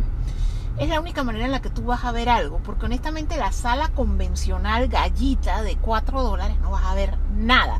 Y menos si sufres astigmatismo como yo. O sea, tú vas a ver una mancha negra, la pantalla va a ser una mancha negra toda la freaking película, y de a duras penas vas a ver a Tom Hardy. Porque esa fue mi experiencia en la primera Venom y fue mi experiencia en, ¿cómo es que se llamaban estas? En las dos Amazing Spider-Man. O sea, yo no puedo con esa paleta de colores. O sea, literalmente la tecnología de cine actual no da para que las películas sean así matices muy de negro y gris y que tú no ves ningún otro color. Ajá. Entonces, ese es mi issue principal. O sea, es una película que yo quiero ver en mi casa donde yo puedo agarrar el televisor y decirle brillo para por lo menos distinguir, porque no se distingue. Y es bien molesto, que es- ese era el recurso que usaban las películas de Transformers, que sencillamente tú veías un pocotón de cables sin sentido y textura disque electrónica Ajá. peleando contra textura electrónica y no hacía sentido. O sea, solo te hacía sentido si la veías a 60, porque entonces se ponía como en slow-mo. Y entonces ahí era que tú dices, ah, no, espérate, si son robots, mírale la formita. Pero no cualquier cine lo soporta, o sea que igualmente tienes que ir. Hay muy pocas salas donde tú puedes ir y realmente apreciar ese tipo de películas con esas paletas que son un desmadre. Entonces, entre más rápido salga, más rápido pasan los 45 días y me lo venden en el formato en lo que yo lo quiero ver. Entonces, por eso es que me molesta tanto la dilatación. Pero es más que nada por eso. Yo sí tengo problemas con las películas oscuras. Y peor aún, como te digo, cuando se inventan eso de. Vamos a ponerle 3D y 3D de postproducción, que sencillamente Sí, que duplican la peor. película y la desfasan. No ves nada. O sea, tú te, dices que te está diciendo la gente que no estás viendo la película por allá. No, no estoy viendo ni mugre. Eso me pasó a mí con la primera Avengers, que se veía fuck up. Esto, A mí, por suerte, lo que pasa es que yo la primera Avengers la vi acá y la vi, creo que fue así, que en 3D y una vaina así se veía horrible. Pero la misma semana siguiente que estrenó la película, tenía un viaje en, en Costa Rica. Y entonces yo la volví a ver de nuevo en el IMAX de Nova de San José, en Escazú. Y esa es una de las mejores salas de cine de la región. O sea, ahí sí yo me sentí que coño, yo estoy viendo esta vaina en un televisor. O sea, se veía espectacular. Entonces ahí fue que yo comencé a detectar más de cuatro cosas porque si la película se veía bien. Ya la tercera vez que la vi, o sea, yo Avengers la vi como en cuatro países diferentes porque la vi varias veces. Pero la cosa es que ya después era así, de que ah, esto no me molesta no verlo porque ya, ya la vi bien aunque sea una vez, ¿no? Esto, pero, y sí, o sea, yo en mi época de ir al cine yo veía la misma película N cantidad de veces. Pero sí, o sea, uno de mis issues es eso, cuando las películas son oscuras, eso sí me molesta. Pero por mi parte, eso es lo que me molesta que la estén posponiendo, que como les digo, o sea, cuando la voy a ver bien en mi casa. Ajá. The way God intended.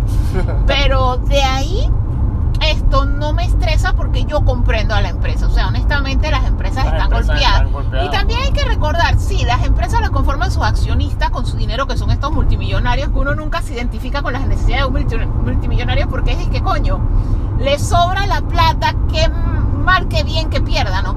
Pero hay que recordar que hay gente que trabaja para esas corporaciones. Y si esos grandes empresarios no hacen su plata, mucha gente va a quedar sin trabajo. Entonces, en ese sentido, yo los comprendo que hey, la película costó, ellos tienen que hacer la película cuando gane. O sea, es por lo menos el caso de Free Guy que salió este fin de semana. O sea, Free Guy costó 100 millones de dólares y se está esperando que haga 20. O sea, eso es horrible. Sí. Esos son 80 millones de dólares de pérdida. O sea, Exacto, que por eso es que tras que- eso está horrible. Está horrible porque tras que entonces cuando ya la película iba a salir, ya tenía muy tenía o sea, la publicidad que te estaban mostrando no era ni muy buena ni muy clara tampoco. Mientras que al mismo tiempo ya la publicidad en los últimos veces ya fue Desesperation Move, que fue ponte, ponte a Ryan Reynolds a narrar el trailer, ponte a Ryan Reynolds a, vestido de Deadpool a narrar el trailer jugando con Corp, a ver qué, qué sale. O sea, han- están haciendo de todo tipo de tácticas para que la gente vaya a verla, para que pueda cubrir todo lo que la gente quiera. Porque es que ellos necesitan que por lo menos se costee. O sea, Ajá. la película fue cara. Pero el asunto es ese que el problema que tiene esa película es que esa película es una película de esas que en cualquier momento hubiera pasado sin pena ni gloria. Lo que pasa es que en el mundo normal, esto, la persona promedio, a nosotros nos gusta hacer algo que se llama wind down, que es cuando tú terminas de trabajar y todas esas co- esas cosas. Todos tenemos algo que nos para desestresarnos. ¿Alguien nos Entonces, saludó? No sé si nos saludó o si es que tenemos un flat o no sé. No, porque la alarma de los flats no se ha activado. Ok. Esto, creo que estaba saludando al carro de atrás y pues nosotros estábamos Estabas ahí en medio, eso nos reconocen como si que tenemos vidrio ahumado. No, pero eh, el hecho es que. Ah, ok. A lo que iba es que. Por eso de que uno necesita relaxes y eso. O sea, en el mundo normal pre-pandemia. Ir al cine realmente no es que para todo el mundo fuera la gran salida o la salida del mes o la cita o whatever. Hay gente para las cuales lo es. Pero para mucha gente sencillamente es. Es lo que hago el viernes para pasar el rato o es lo que hago mientras espero el tranque. De hecho, ustedes no tienen idea a través de los años la cantidad de veces que yo veía las películas sencillamente porque el tranque para subir a las cumbres, esto, si tú no, o sea, tiene sus horas. O sea, si tú a las 5 no estás ya en el corredor, prepárate, papito, que son dos horas. Y antes de vivir en las cumbres vivía en Betania. Y en Betania era en temporada de béisbol. Prepárate, papito, que si hay juego en el Estadio Nacional, coge dos horas. Y lo más triste es que yo trabajaba en la Transimi, que me cogía dos horas si había partido de béisbol llegar a la casa. Entonces, al final de cuentas, yo cogí el hábito de los viernes voy al cine. O sea, por default. De hecho, yo tuve hasta el full pass de Stream Planet porque el cine era donde yo aguantaba el tranqui. Mucha Ah. gente hace eso. O mucha gente sencillamente es el after office. Hey, para socializar con los compañeros de oficina, hey, el viernes vemos tal película o el miércoles de medio precio vemos tal película. Entonces es algo, era algo muy rutinario. Entonces era tan rutinario que estas películas tenían su semana, o sea, y más con Ryan Reynolds, que Ryan Reynolds es cómico, fue Deadpool, y Ryan Reynolds está hot. O sea, que al final de cuentas él tiene 10.000 razones por las cuales tú quieres ver una película con Ryan Reynolds. Entonces, sencillamente, esta película en un mundo normal, en una semana, hacía 100, 150, 200 millones. Exactamente. O sea, y no es que es la super, super más taquillera ever, pero sencillamente tenía lo suficiente para en un mundo normal que ir al cine es parte de la rutina, así que veíamos prácticamente todo, Ajá. lo fuera bien. Ahora estamos en un mundo en el que es disque vale la pena. Entonces tú vas, es es una pandemia, me estoy poniendo en riesgo. Ok, el cine tiene las medidas de seguridad, así que voy, me siento con seguridad yendo hasta ahora ah, no, pero Jungle Cruise, ey, en verdad que el niño tiene un año que no va al cine, voy a llevar al niño a Jungle Cruise tomando las medidas de precaución. O sea, ya tú tienes las razones y las películas por las que tú irías, pero nadie está yendo por todas. O sea, a menos que tú seas un youtuber, un blogger, un reviewer, o sea, alguien Podcaster. que, un podcaster, o sea, tú no ves todo en el cine. Exactamente. O sea, y no ves todo recién salido, o sea, sino que tú ves, chuzo, esta película mi hijo se la va a tripear, por esta voy. O esta película yo la estaba esperando hace tiempo, o esta es la adaptación de mi novela favorita, o esta es la próxima película de esta saga de películas de Marvel que llevo 15 años en mi vida. O sea, son cosas así, pues. Pero ya no es por todo. Entonces, estas, este tipo de películas están pasando la mal. Ajá. Entonces estas películas medio que las ayuda al streaming porque yo te lo aseguro, si esta película me la hubieran puesto este fin de semana simultáneo por 20 dólares, yo lo pagaba. O sea, sin Ujú. dudarlo. Sí. Pero no me la pusieron. Ajá. Entonces, al final de cuentas, esta película va a ser el barómetro, que ya lo habíamos mencionado al inicio del podcast, Exacto. para ver cómo, qué hacen con el resto. O sea, ahorita mismo, todo lo que viene, Chanchi, Spider-Man, eh, Eso, ya- ya hay gente- Ghostbusters, ya hay gente todas ya están en peligro desde el Ajá. 2022. Exacto, de hecho hay gente que ya está foldeando con Chanchi. Hay gente que ya simplemente es que bueno, que estrene cuando quiera, no la voy a ver en el cine porque no me quiero arriesgar, no quiero, no, no vale la pena. No, mira que es lo que yo te decía de el caso de Chanchi, yo estoy igual, o sea, a mí Chanchi sí a mí me da risa porque Héctor, un amigo de Panamá Comics Fans, compartió que eh, el que le gustó eso de que el actor está emocionado y que el actor menciona eso de que los papás no se están y que estás trabajando en whatever, me vale. Hasta que él les mostró el póster chino y yo dije, estamos orgullosos de ti, hijo, oh God, lo lograste. Y yo estaba diciendo, man, en verdad, a mí me la vendió el póster chino, porque lo Sí. que pasa es que ver otra película gringa de chinos, que era lo que yo le decía, para mí es toda genérica y no me interesa. Exacto.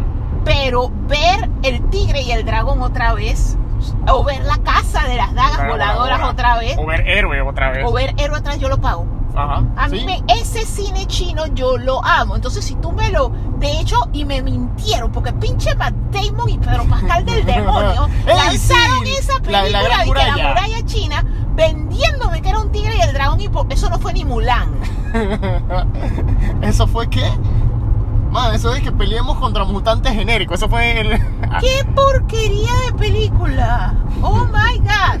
O sea, espero que Chanchi no me haga esa vaina, pero ese es el concepto. O sea, es que cuando yo vi el tigre y el dragón en cine por primera vez en El Dorado, y el pinche Cineplex nos hizo la gracia, esa fuimos mi mejor amigo y yo, y nos hace el Cineplex la desgracia esa de no ponernos subtítulos. Oh, ¿de ¿La película está en chino? Sí, Ya que. Ya que trip. O qué mal trip. No sé, no sé Pero- cómo decirlo, man. como a la mitad de la película fue que finalmente se dieron cuenta de que nos estábamos quejando era de eso y nos la pusieron desde el inicio. Pero cuando tú ves la parte de la man en los bambús, o sea, Ah, para ok. mí el mundo cambió. O sea, yo dije esto es lo mejor que yo jamás haya visto. O sea, ese tipo de cine chino a mí me gusta. No, y cuando ya tú finalmente comprendes lo que es la historia, o sea, que más allá del kung fu y los bambús y todo eso, claro que te llamaba que era una historia de amor y que cada uno de ellos era eh, eran y ni siquiera eran los viejos, eran los jóvenes, ellos eran el tigre y el dragón Ajá. y que ellos no podían estar juntos porque un tigre y un dragón no pueden estar juntos. No es una historia de amor sumamente trágica, o sea, yo lloré con esa película todas las veces que la he visto. De hecho, yo quedé creyendo en An Lee, o sea, para mí An Lee era la mejor directora del mundo hasta que descubrí que era un man. Yo dije, Female Girl Power, Lee, la mejor directora de China, y era un tipo. Era un man. Sí, a mí me tomó como una década. De hecho, yo creo que tú fuiste el que me dijo que era un man. O sea, así, o sea, Yo te dije que era un man. Después, y era, y era porque estábamos hablando de su. que a mí me encanta una directora china. eso fue porque Ang Lee. estábamos hablando de su siguiente, la siguiente película de Ang Lee, que fue Hulk, la de, la de Eric Bana, la primera película de Hulk. Me encanta An Lee, excepto por Hulk. Ajá. Porque An Lee también es la de Brokeback, ¿no? Sí, Bueno, el el, de Broke- Broke- el director de Brokeback Mountain. Ay, Dios mío. Pero es que me suena mujer, pues qué culpa yo tengo. Tú qué sabes, a lo mejor de aquí a unos años hace la de Bruce Jenner. Pero el asunto es que, Chuso, no, yo quedé creyendo en Lee y quedé creyendo en esa película. Entonces cada vez que algo me promete que va a ser como eso, yo dije que estoy. Y entonces hay fiascos como La Gran Muralla, pero yo espero que Chanchi sí sea una película china. O sea, literalmente no, una están película vendiendo como china. una producción china dentro del MCU. Y no una película gringa de chinos. Eh, eh, ese concepto, los, los gringos no saben hacer películas de chinos. O sea, los Eso- chinos eso saben hacer exacto. películas de chinos. O sea, esa es la. Eso es exactamente. De hecho, deberíamos investigar. De hecho, deberíamos comer jampao. También, ey, si tengo un rato que desde la pandemia que no hemos comido jampao, man. Si comimos jampao cuando pedíamos del restaurante chino ese que estaba en Apetito, pero como les contamos, Apetito en el norte es la dimensión desconocida. O sea, los restaurantes entran, salen, desaparecen, te traen el pedido que no es, te tiran las papas al piso. Bueno, es un director chino. O sea, es gringo, pero de descendencia china. Ah, De hecho, hawaiano. macho, Ya no fuimos al No, ya es gringo. Ya es gringo, ya es gringo. No fuimos Hawái es Estados a- Unidos, Hawái, ubíquense. ya, ya, ya, ya. Hawái y Samoa son Estados Unidos que cogieron sol. No, no, es que no había leído. Vi la cara del man y después vi el nombre. Debe ser que tiene descendencia. Después, cuando fue, dije, ah, nació en Hawái. Que no, ya no fuimos al Es que ¿por qué el MCU no contrata a Lee? Porque ya lo hicieron una vuelta. Hulk. Esa Hall no es MCU. Igual, la hicieron ya, ya trabajar, ya, ya que Feige trabajó con ese man. Tienen que traerlo de vuelta. No. Si Lee hubiera hecho Chanchi, eso hubiera sido el verdadero Chanchi. Con 100% más No, ma, yo- homosexualidad, yo- pero muy buena. Yo no película. quiero ver que otra película que pretenda hacer un cómic en el cine, haciéndome cuadriculados en la pantalla y poniendo cuatro tomas distintas de cuatro ángulos diferentes del general Ross rascándose la barba porque no sabe qué hacer con, con Hulk. No, o sea. eh, o sea, pero eso no era MCU. Ahora en el MCU, Lee podría hacer un trabajo interesante. No, porque recuerda que todas las películas del MCU se tienen que ver iguales. Bueno, pero el asunto es que yo, yo espero algo por esa línea, o por lo menos por. Como Shaolin Soccer. vale. Yo quiero, yo quiero cine chino. Ey, este man de Soccer se manda a botar. O sea, yo quiero ver, yo quiero ir al cine y sentir que si yo no estoy comiendo mi sopa china en el puesto y estoy comiendo y que popcorn, estoy comiendo la cosa incorrecta porque la película es así de china. O sea, yo quiero una película china, china, china. No sé si tus comentarios son positivos para la cultura china o si son racistas. En realidad no sé cómo calificar tu comentario. Yo amo la sopa china. Y el jampao.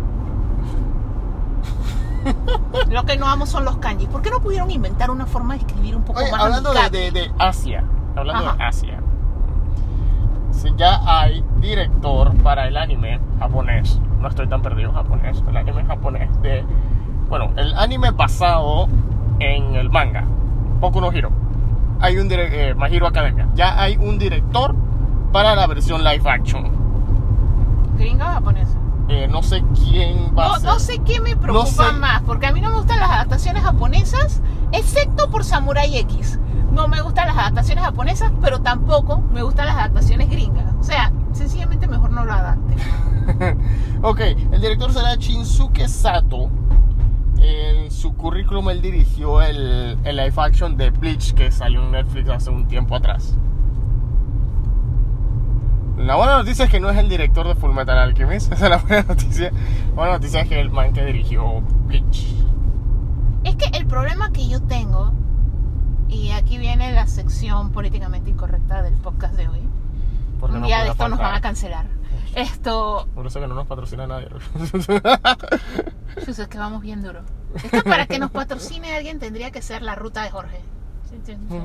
Ok. Eh, eh, eh, el asunto es que. ¿Cómo se llama eso? No, man, es que. El problema es que en el anime. Los personajes son de ficción. Y entonces son creados tan diversos. Ajá. O sea, los personajes de los animes son de todos los orígenes, o sea, ya sea espacial, ya hay hasta vainas peludas, o sea, animales que caminan en dos patas y cosas así. Esto, y ellos se dibujan tan heterogéneos. Y entonces viene el problema que cuando ellos hacen la película en Japón, entonces todos son japoneses. Y Aunque- entonces, y ah. entonces e- eso me genera un problema, porque por lo menos Full Metal Alchemist, la historia ocurre en Alemania. O sea, la historia es contada por japoneses, creada por japoneses, la historia es brillante, pero los personajes son alemanes. Y tú vienes y me pones a un japonés con peluca. Entonces, eso me da rabia. Entonces, luego vienes con Attack on Titan y es la misma vaina. O sea, los apellidos son europeos. O sea, la premisa de Attack on Titan es que la única japonesa es mi casa, todos los demás son europeos, y me viene y me pones el pocotón otra vez de japoneses con peluca. Y luego viene con One Piece, que es lo mismo, que si One Piece lo hace en live action, Luffy no es japonés, el japonés es Zorro. O sea, ellos te cuentan todo y vienen y te ponen otra vez al pocotón de japoneses que no se parecen al pinche personaje. Primero que todo, ¿para qué hacen los pinches personajes de cojones? Y luego el actor es japonés. O sea, eh, eh, eh, pero- es completamente. Entonces, el asunto es, por eso le digo, en mi minuto, políticamente incorrecto de la semana. Entonces, el asunto es que no me gusta que lo adapten. Pero entonces vienen los americanos Y los y los separados. adaptan y entonces le quitan la cultura y del ambiente de la historia y entonces lo agringan y entonces tampoco es la historia. Entonces al final de cuentas las adaptaciones americanas son malas, las adaptaciones japonesas son malas, entonces al final es disque, ¿por qué no se puede quedar en su medio? Si es animación, ¿por qué no puede ser animación? O sea, decir que una animación la tienen que volver live action es como si yo dijera que la animación es un medio inferior. O Sí, sea, las cosas se pueden quedar en su medio. Eso es cierto, la verdad es un buen punto, o sea, y es que eso es el mismo Y si, punto. y si tú Y tienes es, el- y, es el- y es la misma guerra que siempre va a haber, o sea, porque no hay otra palabra a decirlo. o sea, esto ya no es una discusión, ya no es un debate, ya prácticamente es una guerra sin fin y es que por ser un medio animado, por ser en televisión, no quiere decir que sea un medio inferior, eso no le resta a la historia, se puede, como dice Alicia, se puede quedar en el medio donde salió. Si quieres que otra gente la vea, bien, O yupi, sea, hay cosas que se comprenden. Ajá. O sea, por ejemplo, que tú tengas que hacer una película si tú quieres hacer una versión más corta, pero hazla animada. O sea, hazme una versión resumida. De hecho, One Piece lo hizo, que era lo que yo estaba tratando de hacer con Jorge, porque Jorge- cuando uno le dice a Jorge que quiero que te pongas al día en un anime de 900 episodios, eso no va a pasar jamás nunca. Esto, pero el asunto es que yo le digo, es que, hey, hay una manera de verte One Piece. One Piece tiene estas pequeñas películas que te encuentran arcos completos. Ajá, yo las vi. Entonces tú puedes hacer eso, o sea, pero sigue siendo animado. O sea, lo que tú puedes, lo que tú tienes que adaptar y se comprende son cosas como los cómics y los libros, porque el cambio de medio sí es muy grande. Entonces, hay series de libros que son muy complejas, que cose- o sea, literalmente, o sea, leer un libro, a menos que tú leas a balazo un libro de 300 páginas, te coge mucho más tiempo que las dos horas que coge ver una película. Entonces, aún- ahí uno sí entiende y dice que, hey, adaptar un libro makes sense. Pero para mí, adaptar una animación a película, yo siento que es como denigrar el medio animado. Mm. Esto, bueno, eh, mira que este man no tiene mal currículum, este muchacho que va a dirigir Boku no Hero. Él también tiene, él es el director de una serie de Netflix, esta Ok. Alice in Borderland, Ujú. que le ha estado dando buenos reviews, así que de pronto sí eh, tiene un pequeño, que también está basado en un manga, así que sí también, o sea, sí se le puede confiar el proyecto, pero esperemos, la buena noticia es que la historia de por sí sí ocurre en Japón, así que no vamos a ver japoneses pretendiendo ser alemanes. O no vamos a ver ese chiste de Edward Elric es el más pequeño de los alquimistas y, ve un país de pura gente de baja estatura. Pero es que la premisa era esa, porque él era bajito para ser alemán. Ajá. Él para ser japonés probablemente estaría en la media. O sea, yo te digo que yo todavía tengo eh. los traumas de cuando yo estuve en Corea y en Corea la gente es alta. Y man, cuando yo me acostaba en la cama, me sobraba un pie. O sea, literalmente mis pies estaban afuera de la cama porque yo no cabía, porque yo estaba fuera de la media. Entonces, esa parte en Asia hubiera sido la historia distinta. O sea, en Asia no lo hubieran, no se hubieran burlado de él por bajito. Se burlaban de él por bajito porque eran alemanes. Edward Elric. Eso no suena japonés, ni chino, ni coreano.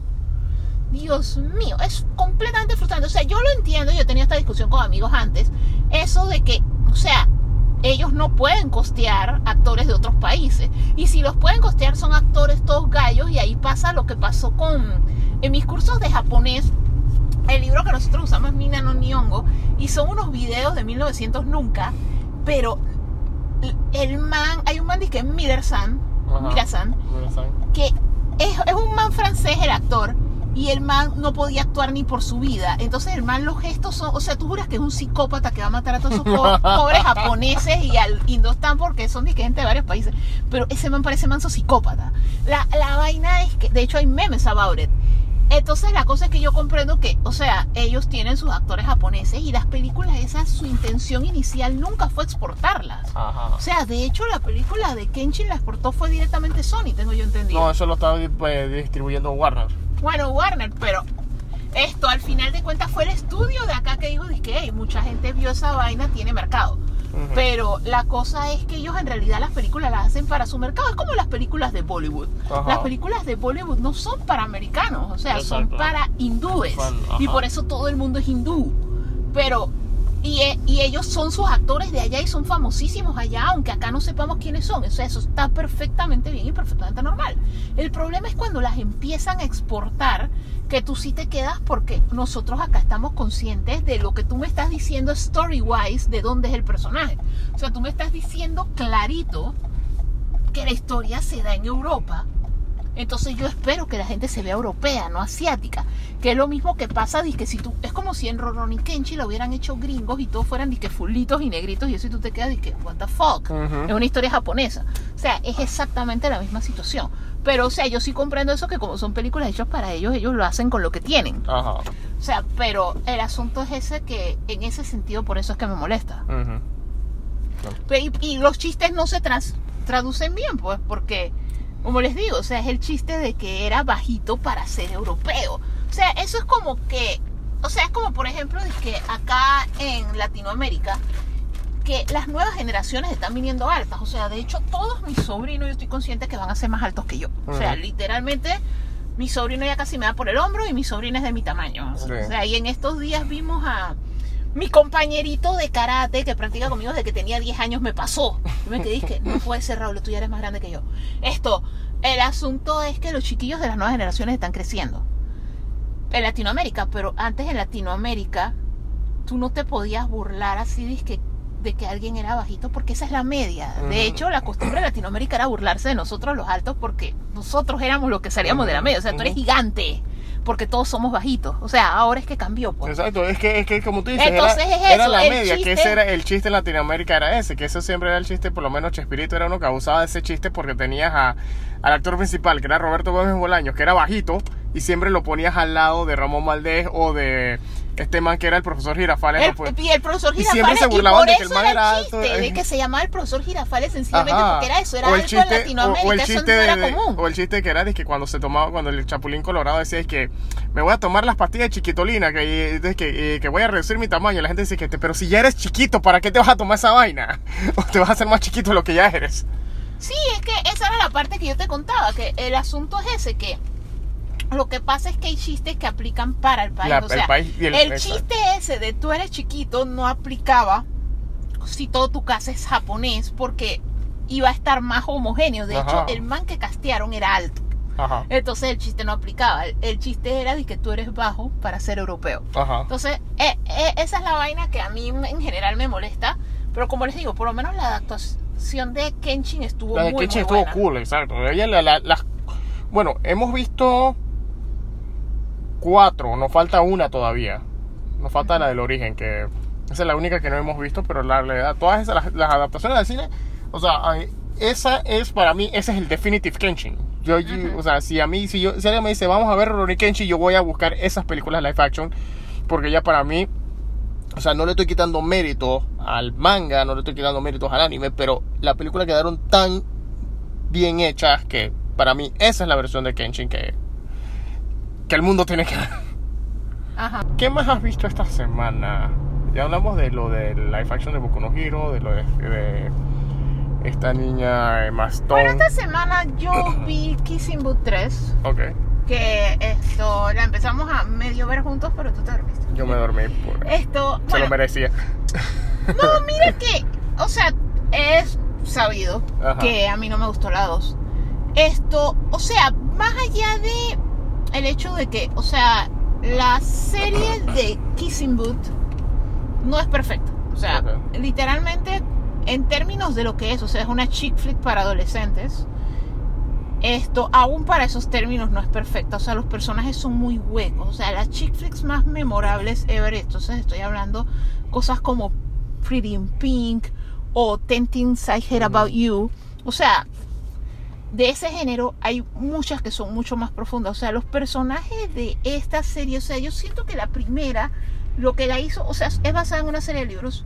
Esto, yo siento que la primera lo que la hizo más popular fue el concepto este de la muchacha con su mejor amigo, que tenían la, la lista esta de cosas entre mejor amigos que era muy similar al contrato de roommates que tenían Sheldon y este Leonard.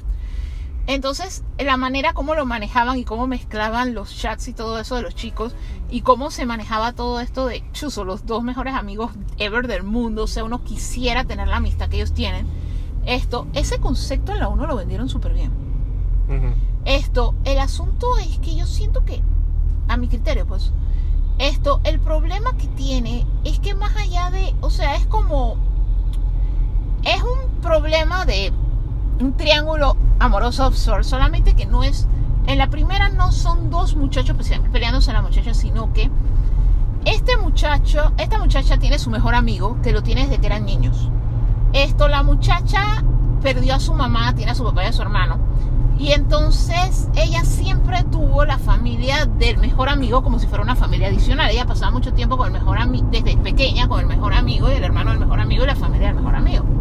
Era como su familia de backup. Ah.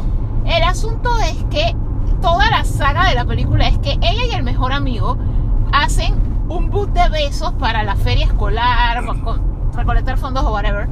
La cosa es que ella, por el stand de los besos, se enamora del hermano del mejor amigo. Y entonces es toda la pelea esa de... O sea, ya de por sí, eso que es, es típico en la adolescencia, sobre todo cuando tú tienes... O sea, ya sea que tus mejores amigos, tu mejor amigo, tu mejor amiga, sea del mismo sexo que tú. O no, es algo que pasa y de hecho lo trató de hacer Stranger Things y lo hizo horrible, que es eso de cuando tú tienes tus amigos y uno de tus amigos entra en una relación y es como que te dedicas más tiempo a tu novia que a mí y cosas así, pues. Es lo mismo que le empezó a pasar a- en la primera esto, al- todo el drama de que el mejor amigo, esto le hacía drama por, tú me estás dejando abandonado porque ahora andas con mi hermano y una de las reglas es que tú nunca debiste andar con mi hermano, whatever. Entonces la película, la primera película con todo, todo tenía medio que corazón. La segunda sigue la misma, el mismo drama ese de eres mi amiga, pero todo te, la, te perdí porque ahora andas con mi hermano. Y entonces a eso tú le sumas lo de que el muchacho, como que él no entendía que la amiga estaba en una relación hasta que él finalmente tuvo una novia. Y entonces, aparte de eso, la muchacha siempre tiene problemas con la relación con el hermano porque la relación, o sea, está escrita de una manera y fue adaptada de una manera que es meramente física. O sea, ellos en realidad no es que son compatibles. Ajá. La cosa sencillamente es que el hermano del mejor amigo es guapísimo. Ajá. O sea, cualquiera quisiera enamorarse de ese man, o sea, del hermano del mejor amigo si se viera así. La vaina es que, pero la relación es completamente hueca. Desde la segunda película ya viene todo el drama ese de que ella va a entrar a la universidad. Y era lo que yo te decía, que esa película, y de hecho se lo dije a, a una amiga Gina en el grupo de Geeks Panameños, que era disque, man, esa película lo que me ha hecho es que uno pasa todo el tiempo cuando vivimos así, dizque en el tercer mundo, diciendo, que chuzo, qué cool sería vivir en un país como Estados Unidos, por todas las cosas super cool que te presenta. Por lo menos en la primera película es de que estos manes, su lugar de parking es el muelle de Santa, Santa Mónica. Mónica. O sea, nosotros vamos al muelle de Santa Mónica una vez cada X cantidad de años. Ajá. Y no es una cosa así como que lo, lo que, que lo tienes en el patio. Entonces las cosas que tiene Estados Unidos como un país grande, que tú te dices que chuzo, debe ser súper cool crecer en un país así. Pero el hecho de crecer en un país como Estados Unidos tan grande también tiene sus contras. Y una de las contras principales, bueno, no es de por sí una contra, o sea, sino que es algo que por la situación de que el país es tan grande, hay algo que culturalmente es sumamente diferente a nosotros acá en Latinoamérica y es el hecho de que cuando tú vas a ir a la universidad, tú tienes todo este país enorme, entonces tú tienes que ver qué universidades tú aplicas, cuál te acepte, la universidad que te acepte muy probablemente no queda en el estado en el que tú vives. Y entonces si tú tienes tu pareja, tú tienes tu novio o tu novia, es la vaina de qué quiero estudiar yo, qué quiere estudiar él o ella.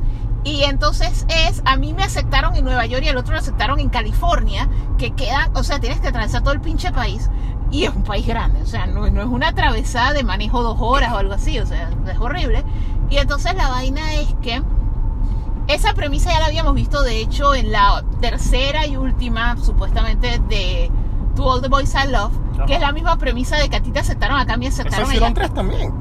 Sí, Wow.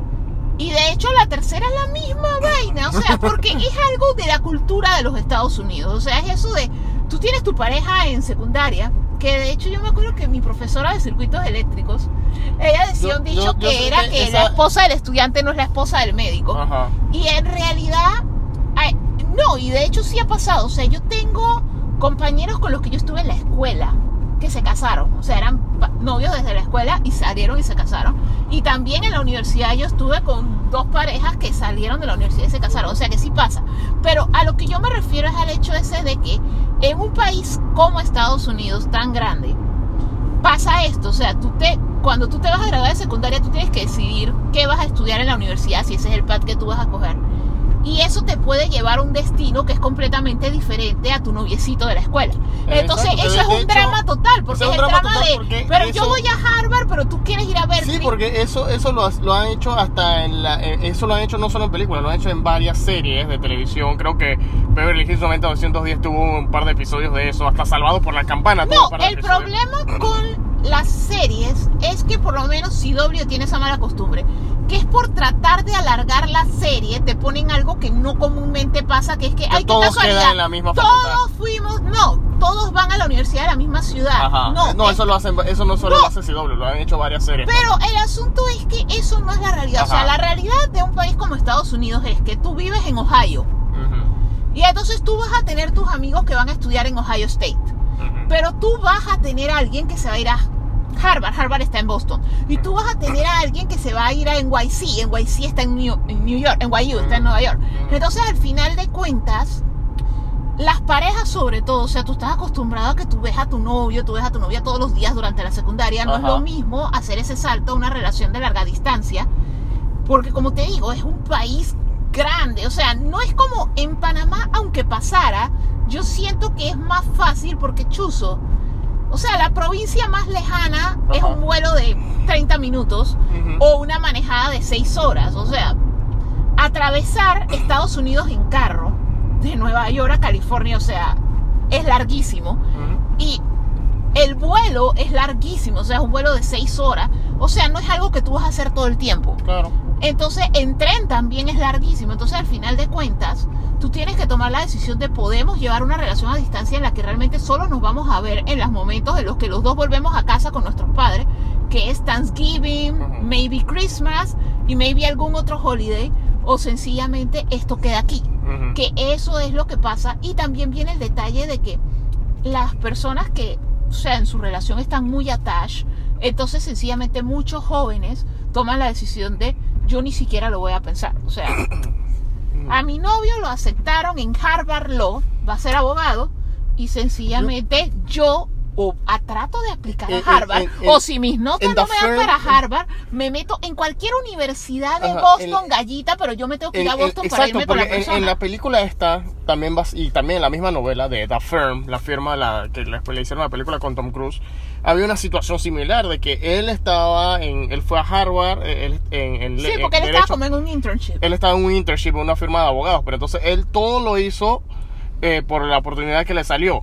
Mientras entonces él ya estaba casado, pero la esposa sí no estaba metida en nada de, de- de leyes ni derecho, ella estaba No, ella se fue por él. O Exacto, sea, ella se no, fue por él. Pero cuando tú estás casado ya es una cosa. O sea, Ajá. cuando tú estás casado ya si, si tu esposo o esposa tiene una oportunidad grande, esto tú probablemente evalúas, dices, hey, en tu trabajo, si tú te vas a vivir a X lugar o si tú haces esta pasantía en X lugar a nuestra familia, porque ya es diferente. O sea, cuando tú ya eres un matrimonio, tú piensas como los dos.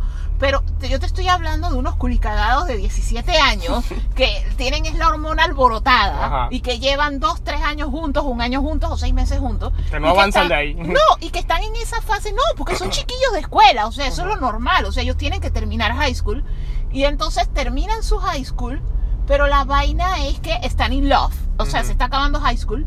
Y entonces la premisa de todas estas películas es el cuestionamiento este de debo pensar en mi futuro o coño, esta es la única relación que voy a tener y es el fin del mundo si yo dejo a esta persona y entonces esta persona se va a ir a X lugar y yo no puedo, o sea, yo tengo que, mis planes tienen que girar alrededor de ir a donde va esta persona, que eso es lo que pasa en las dos, o sea, pasa en To All the Boys I Love y pasa en, en esta de Kissing Book 3, porque sencillamente lo que hace la chica de esta película es, yo no tengo planes, o sea, yo tengo que decidir, yo hice una promesa con mi mejor amigo cuando tenía 7, 8 años, de que nosotros íbamos a ir a la universidad juntos, y era Berkeley. Y yo apliqué a Berkeley y me aceptó.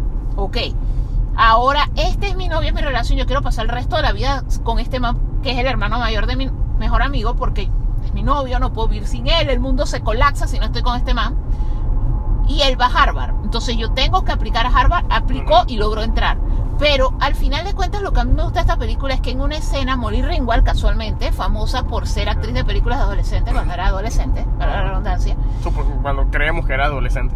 entonces ella es la que le dice finalmente a la man, oye, los dos son mis hijos, pero ¿qué es lo que quieres estudiar tú? O sea, Ajá. ¿qué quieres ser tú? O sea, a mí me importa, yo sé que mi hijo quiere ser abogado y que va a entrar a Harvard y nosotros se lo podemos pagar perfecto, él va para Harvard.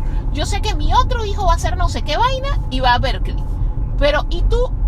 Yo te oigo decir, o te vas con tu amigo o te vas con tu novio, pero tú qué quieres ser. Y ahí es donde la muchacha finalmente dice, ¿qué carajo? Yo ni siquiera sé que yo quiero estudiar. Ajá. Yo lo que estoy es siguiendo y Claro. amigo siguiendo a mi novio. O sea, la man no tenía personalidad. La- man era completamente codependiente del novio y del mejor amigo. Entonces, esa escena tal cual Man- es la que la para mí le da valor. Ajá, que es lo mismo que pasa en All the Boys I Love, que es cuando esta man finalmente ve a su Peter Kavinsky y ella al final, ella se va a un tour a conocer la Universidad de Nueva York, aunque allá no era que iba el. Ajá. Y ella descubre que esto es lo que yo quiero estudiar, yo quiero estudiar cine, a mí me gusta esto, la escena artística de Nueva York y al final le dice al man, mira, if you are meant to be, o sea, si el destino es que nosotros vamos a estar juntos, vamos a estar juntos, pero yo me voy a estudiar a Nueva York y tú te vas a estudiar a California y ya veremos si se da, si no se da, si podemos con la larga distancia, si no, o sea, viajaremos por el tiempo que toque, tú estás dispuesto a venir hasta Nueva York, ok, será lo que sea, pero yo tengo que pensar en mi futuro, me voy, y eso lo manejó muy bien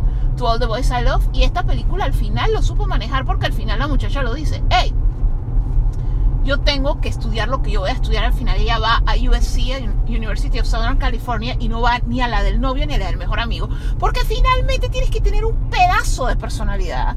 Y finalmente tú tienes que decir, hey, es tu futuro, ¿tú qué quieres hacer? O sea, estos dos manes ya están súper definidos. O sea, no los Ajá, sigas. exacto. Encuentra tu path. Entonces, eso lo hicieron bien. O sea, todavía no resuelve un pocotón de issues que tiene la película. O sea, la película es el peor ejemplo ever. O sea, la película tiene underage drinking. Y, y- y con los papás ahí, o sea, están los manes en la chupata del verano, en la casa de playa. Y los papás dicen que sí, nuestros hijos están bebiendo con sus amigos menores de edad. Y peor, que en Estados Unidos la mayoría es 21 años. O sea, y todo era... y- Ilegalidad. todo. Ilegalidad total. Esto, eh, las dos relaciones son tóxicas, tanto el novio como el mejor amigo, súper tóxico. O sea, ninguno pensaba por ella. Ajá. O sea, los dos le hacían drama de tú no vas a venir conmigo. O sea, la película tiene un montón de fallas, Ajá. pero sí es mejor que la dos y por lo menos al final sí supo manejar esto de que alguien sí confrontara la pelada de Joe Girl. Man, es tu vida. Tu vida. Eh, no es la vida de estos dos mentecatos, Ajá. es tu vida. Y entonces la, la Mandy se dejó manipular por toda esa familia. man. Y entonces la peor parte es que inclusive, entonces el papá finalmente, el papá estuvo seis años viudo desde que murió la mamá de ella y el papá finalmente tiene una relación y la mamá se comportó horriblemente con la mano, o sea, y es una cosa que uno comprende, o sea, toda esa fase de perdiste a tu mamá, tú ¿quién crees es que este esta mujer la cree reemplazar y whatever, pero no, o sea, la actitud es tan horrible, o sea, la película tiene todo tipo de problemas, o sea, Netflix a veces hace los chick flicks brillantes y a veces sencillamente los hace nefastos, que eso es lo que ha tenido esta saga. O sea, esta saga, la primera se sentía fresca por lo de la relación con el amigo, pero la relación con el amigo siempre ha sido tóxica. O sea, el amigo era sumamente dominante. Llegó un momento que el amigo tenía unas actitudes y unas vainas que yo estaba Eh, diciendo. eh, Esa, esa no fue la que el man tiene que a la amiga y ya estaba andando con una novia, pero el man hizo el deal de disfrazarse de cazafantasmas con la con, con ella, pero a la novia no le a la novia no le dijo que ella le tocaba disfrazarse, y la man tuvo que invertirse un traje de malvavisco, no de hombre, no de hombre malvavisco, de malvavisco porque el novio no le dijo que iba a hacer cosplay grupal de cazafantasmas con la amiga y con Sí, ella. porque es esa misma película. Ya, ya sé que ya sé por qué me caen mal esos manes. No, lo que pasa es que es lo que yo te digo. O sea, está muy bonito que tú tengas a tu amigo de toda la vida. Ajá. pero tú no puedes, por una amistad, por más larga que sea, tratar de controlar la vida de otra persona. o sea, que ese es el problema. O sea, la man se enamoró del hermano, drama. Esto, la man quiere ir a otra universidad que no es la que tú vas, drama. Drama. La man La está pasando con más tiempo con el pasando- novio, está que es el hermano su del tiempo man. entre un montón de cosas, drama. Entonces al final yo estaba diciendo que este man es tan drama king que yo te lo juro que yo apostaba que la última película finalmente le iba a romper con la novia. Y o tratar de tirarle las perras, los perros a perras. ella. Tirarle los perros a, a la man y decirle que no, es que todo el drama es porque tú me gustas. Es que yo pens- uno pensaría que va por ahí. Que iba, yo en esta Es sí que era juraba, yo en esta juraba que finalmente lo que iba a pasar es que el man iba a salir del closet. Y ya yo Exacto, iba a entender es que, ah, ya era- es que, es que siempre es así, o sea, sí es que, o sea, esto lo venimos viendo desde John Hughes, desde antes de John Hughes hasta con Spencer Tracy lo hemos visto, si hay un man, si la tipa está andando con otro tipo y hay un amigo que le está jodiendo de que el til- que, que tiene problemas No, o con que sea, ella está a andando. veces, a veces es porque la madurez es distinta, porque en realidad pasó de Stranger Things, o sea, Will es más inmaduro que su grupo de amigos y eso pasa. O sea, los chiquillos de Stranger Things, give or take, ya a la película, a la temporada por donde iban, tenían como 14 años. Ajá. O sea, a los 14 años te va a pasar esto y nos pasó a todos. O sea, va a haber los muchachos que ya están en modo quiero novia, salidera y todo eso, ya yo soy un adulto. Y va a haber estos que yo todavía juego juegos de mesa y soy un, soy un bebé. O sea, y es perfectamente normal, o sea, eso pasa. Entonces, al final de cuentas, cuando pasa eso, esto sí va a haber discrepancias, porque va a ser, ¿por qué no sigues jugando conmigo? Y es sencillamente porque tú estás en, estoy en otro nivel, tengo una relación y eso y lo tengo- tienes que balancear. Stranger Things no lo supo narrar. O sea, Stranger Things con eso de solo me la paso con mi novia en el cuarto porque ahora soy cool y que mi amigo se vaya al coño, no lo supieron manejar. Que Will fuera un ñañeco tampoco lo supieron manejar. Pero el asunto es que son cosas que pasan en la vida. Y no necesariamente indica que es que a la persona le gusta el amigo. O sea, sencillamente es que él en ese momento de la primera película era nuestro mundo somos nosotros dos. Pero tú ya tienes una relación. Que por eso te digo que la segunda es cuando empieza a cambiar porque es cuando el man consigue la relación, pero entonces tiene el conflicto ese de, pero yo estoy acostumbrado a hacerlo todo con mi amiga. Y, y eso pasa, pero el problema es que el man es tan whiny que tú te pones que coño, yo no sé cómo son amigos. Y luego en esta pasa lo mismo. Entonces en esto también, aparte de lo de la universidad, está toda la ñeñequería de que la mamá quiere vender la casa de playa y el man está en una ridiculez. Dice que está en mi casa de cuando éramos niños. Así que están arreglando la casa y él por otro lado la está volviendo a poner como estaba porque no quiero que la vendan. Entonces yo siento que más que nada, aparte de que la, la protagonista no tiene personalidad, la daña que el amigo es insoportable. Pero con todo y todo, me gustó eso de que finalmente le dijeron, dizque, hey, olvídate de estos dos manes y tú haz tu vida. Entonces lo que ella hace es que ella al final, de hecho, el hermano mayor del amigo sí rompe con ella porque le dice, que mam, tú tienes que tomar tu decisión. Porque la man, nada de, yo no tomo mi decisión. O sea, yo necesito hacerlos felices a usted. Entonces al final me le dice, no, tienes que ser feliz tú. Y entonces yo siento que esa fue una muy buena decisión y la hace mejor que la segunda, pero sigue siendo Me fasta. nefasta. Man, son tres de esas películas, man. Y la gente, y, y- y la gente no nerda se queja de que son tres, seis de, seis de Star Wars. Nueve. Nueve. Nueve de Star Wars. La gente se queja de que son nueve de Star Wars y son seis- tres de esa, de esa vaina. Y el clon que es de que tuvo la voz de Love You. No, pero todo el device de es muy superior. Ok, bueno, con eso terminamos. Gracias por acompañarnos en este viaje. Chao. ¡Hey! Gracias por viajar con nosotros en la ruta del geek. Al escucharnos, por favor, recuerda cliquear en subscribe en cualquiera de las plataformas como Spotify, Apple y Google Podcast, gracias a Anchor FM. También puedes darnos comentarios y sugerencias y seguirnos en Instagram en las cuentas La Ruta del Geek, Sakura002, Living Atencio y Ghostbuster Panamá 507. Nos vemos en el próximo viaje.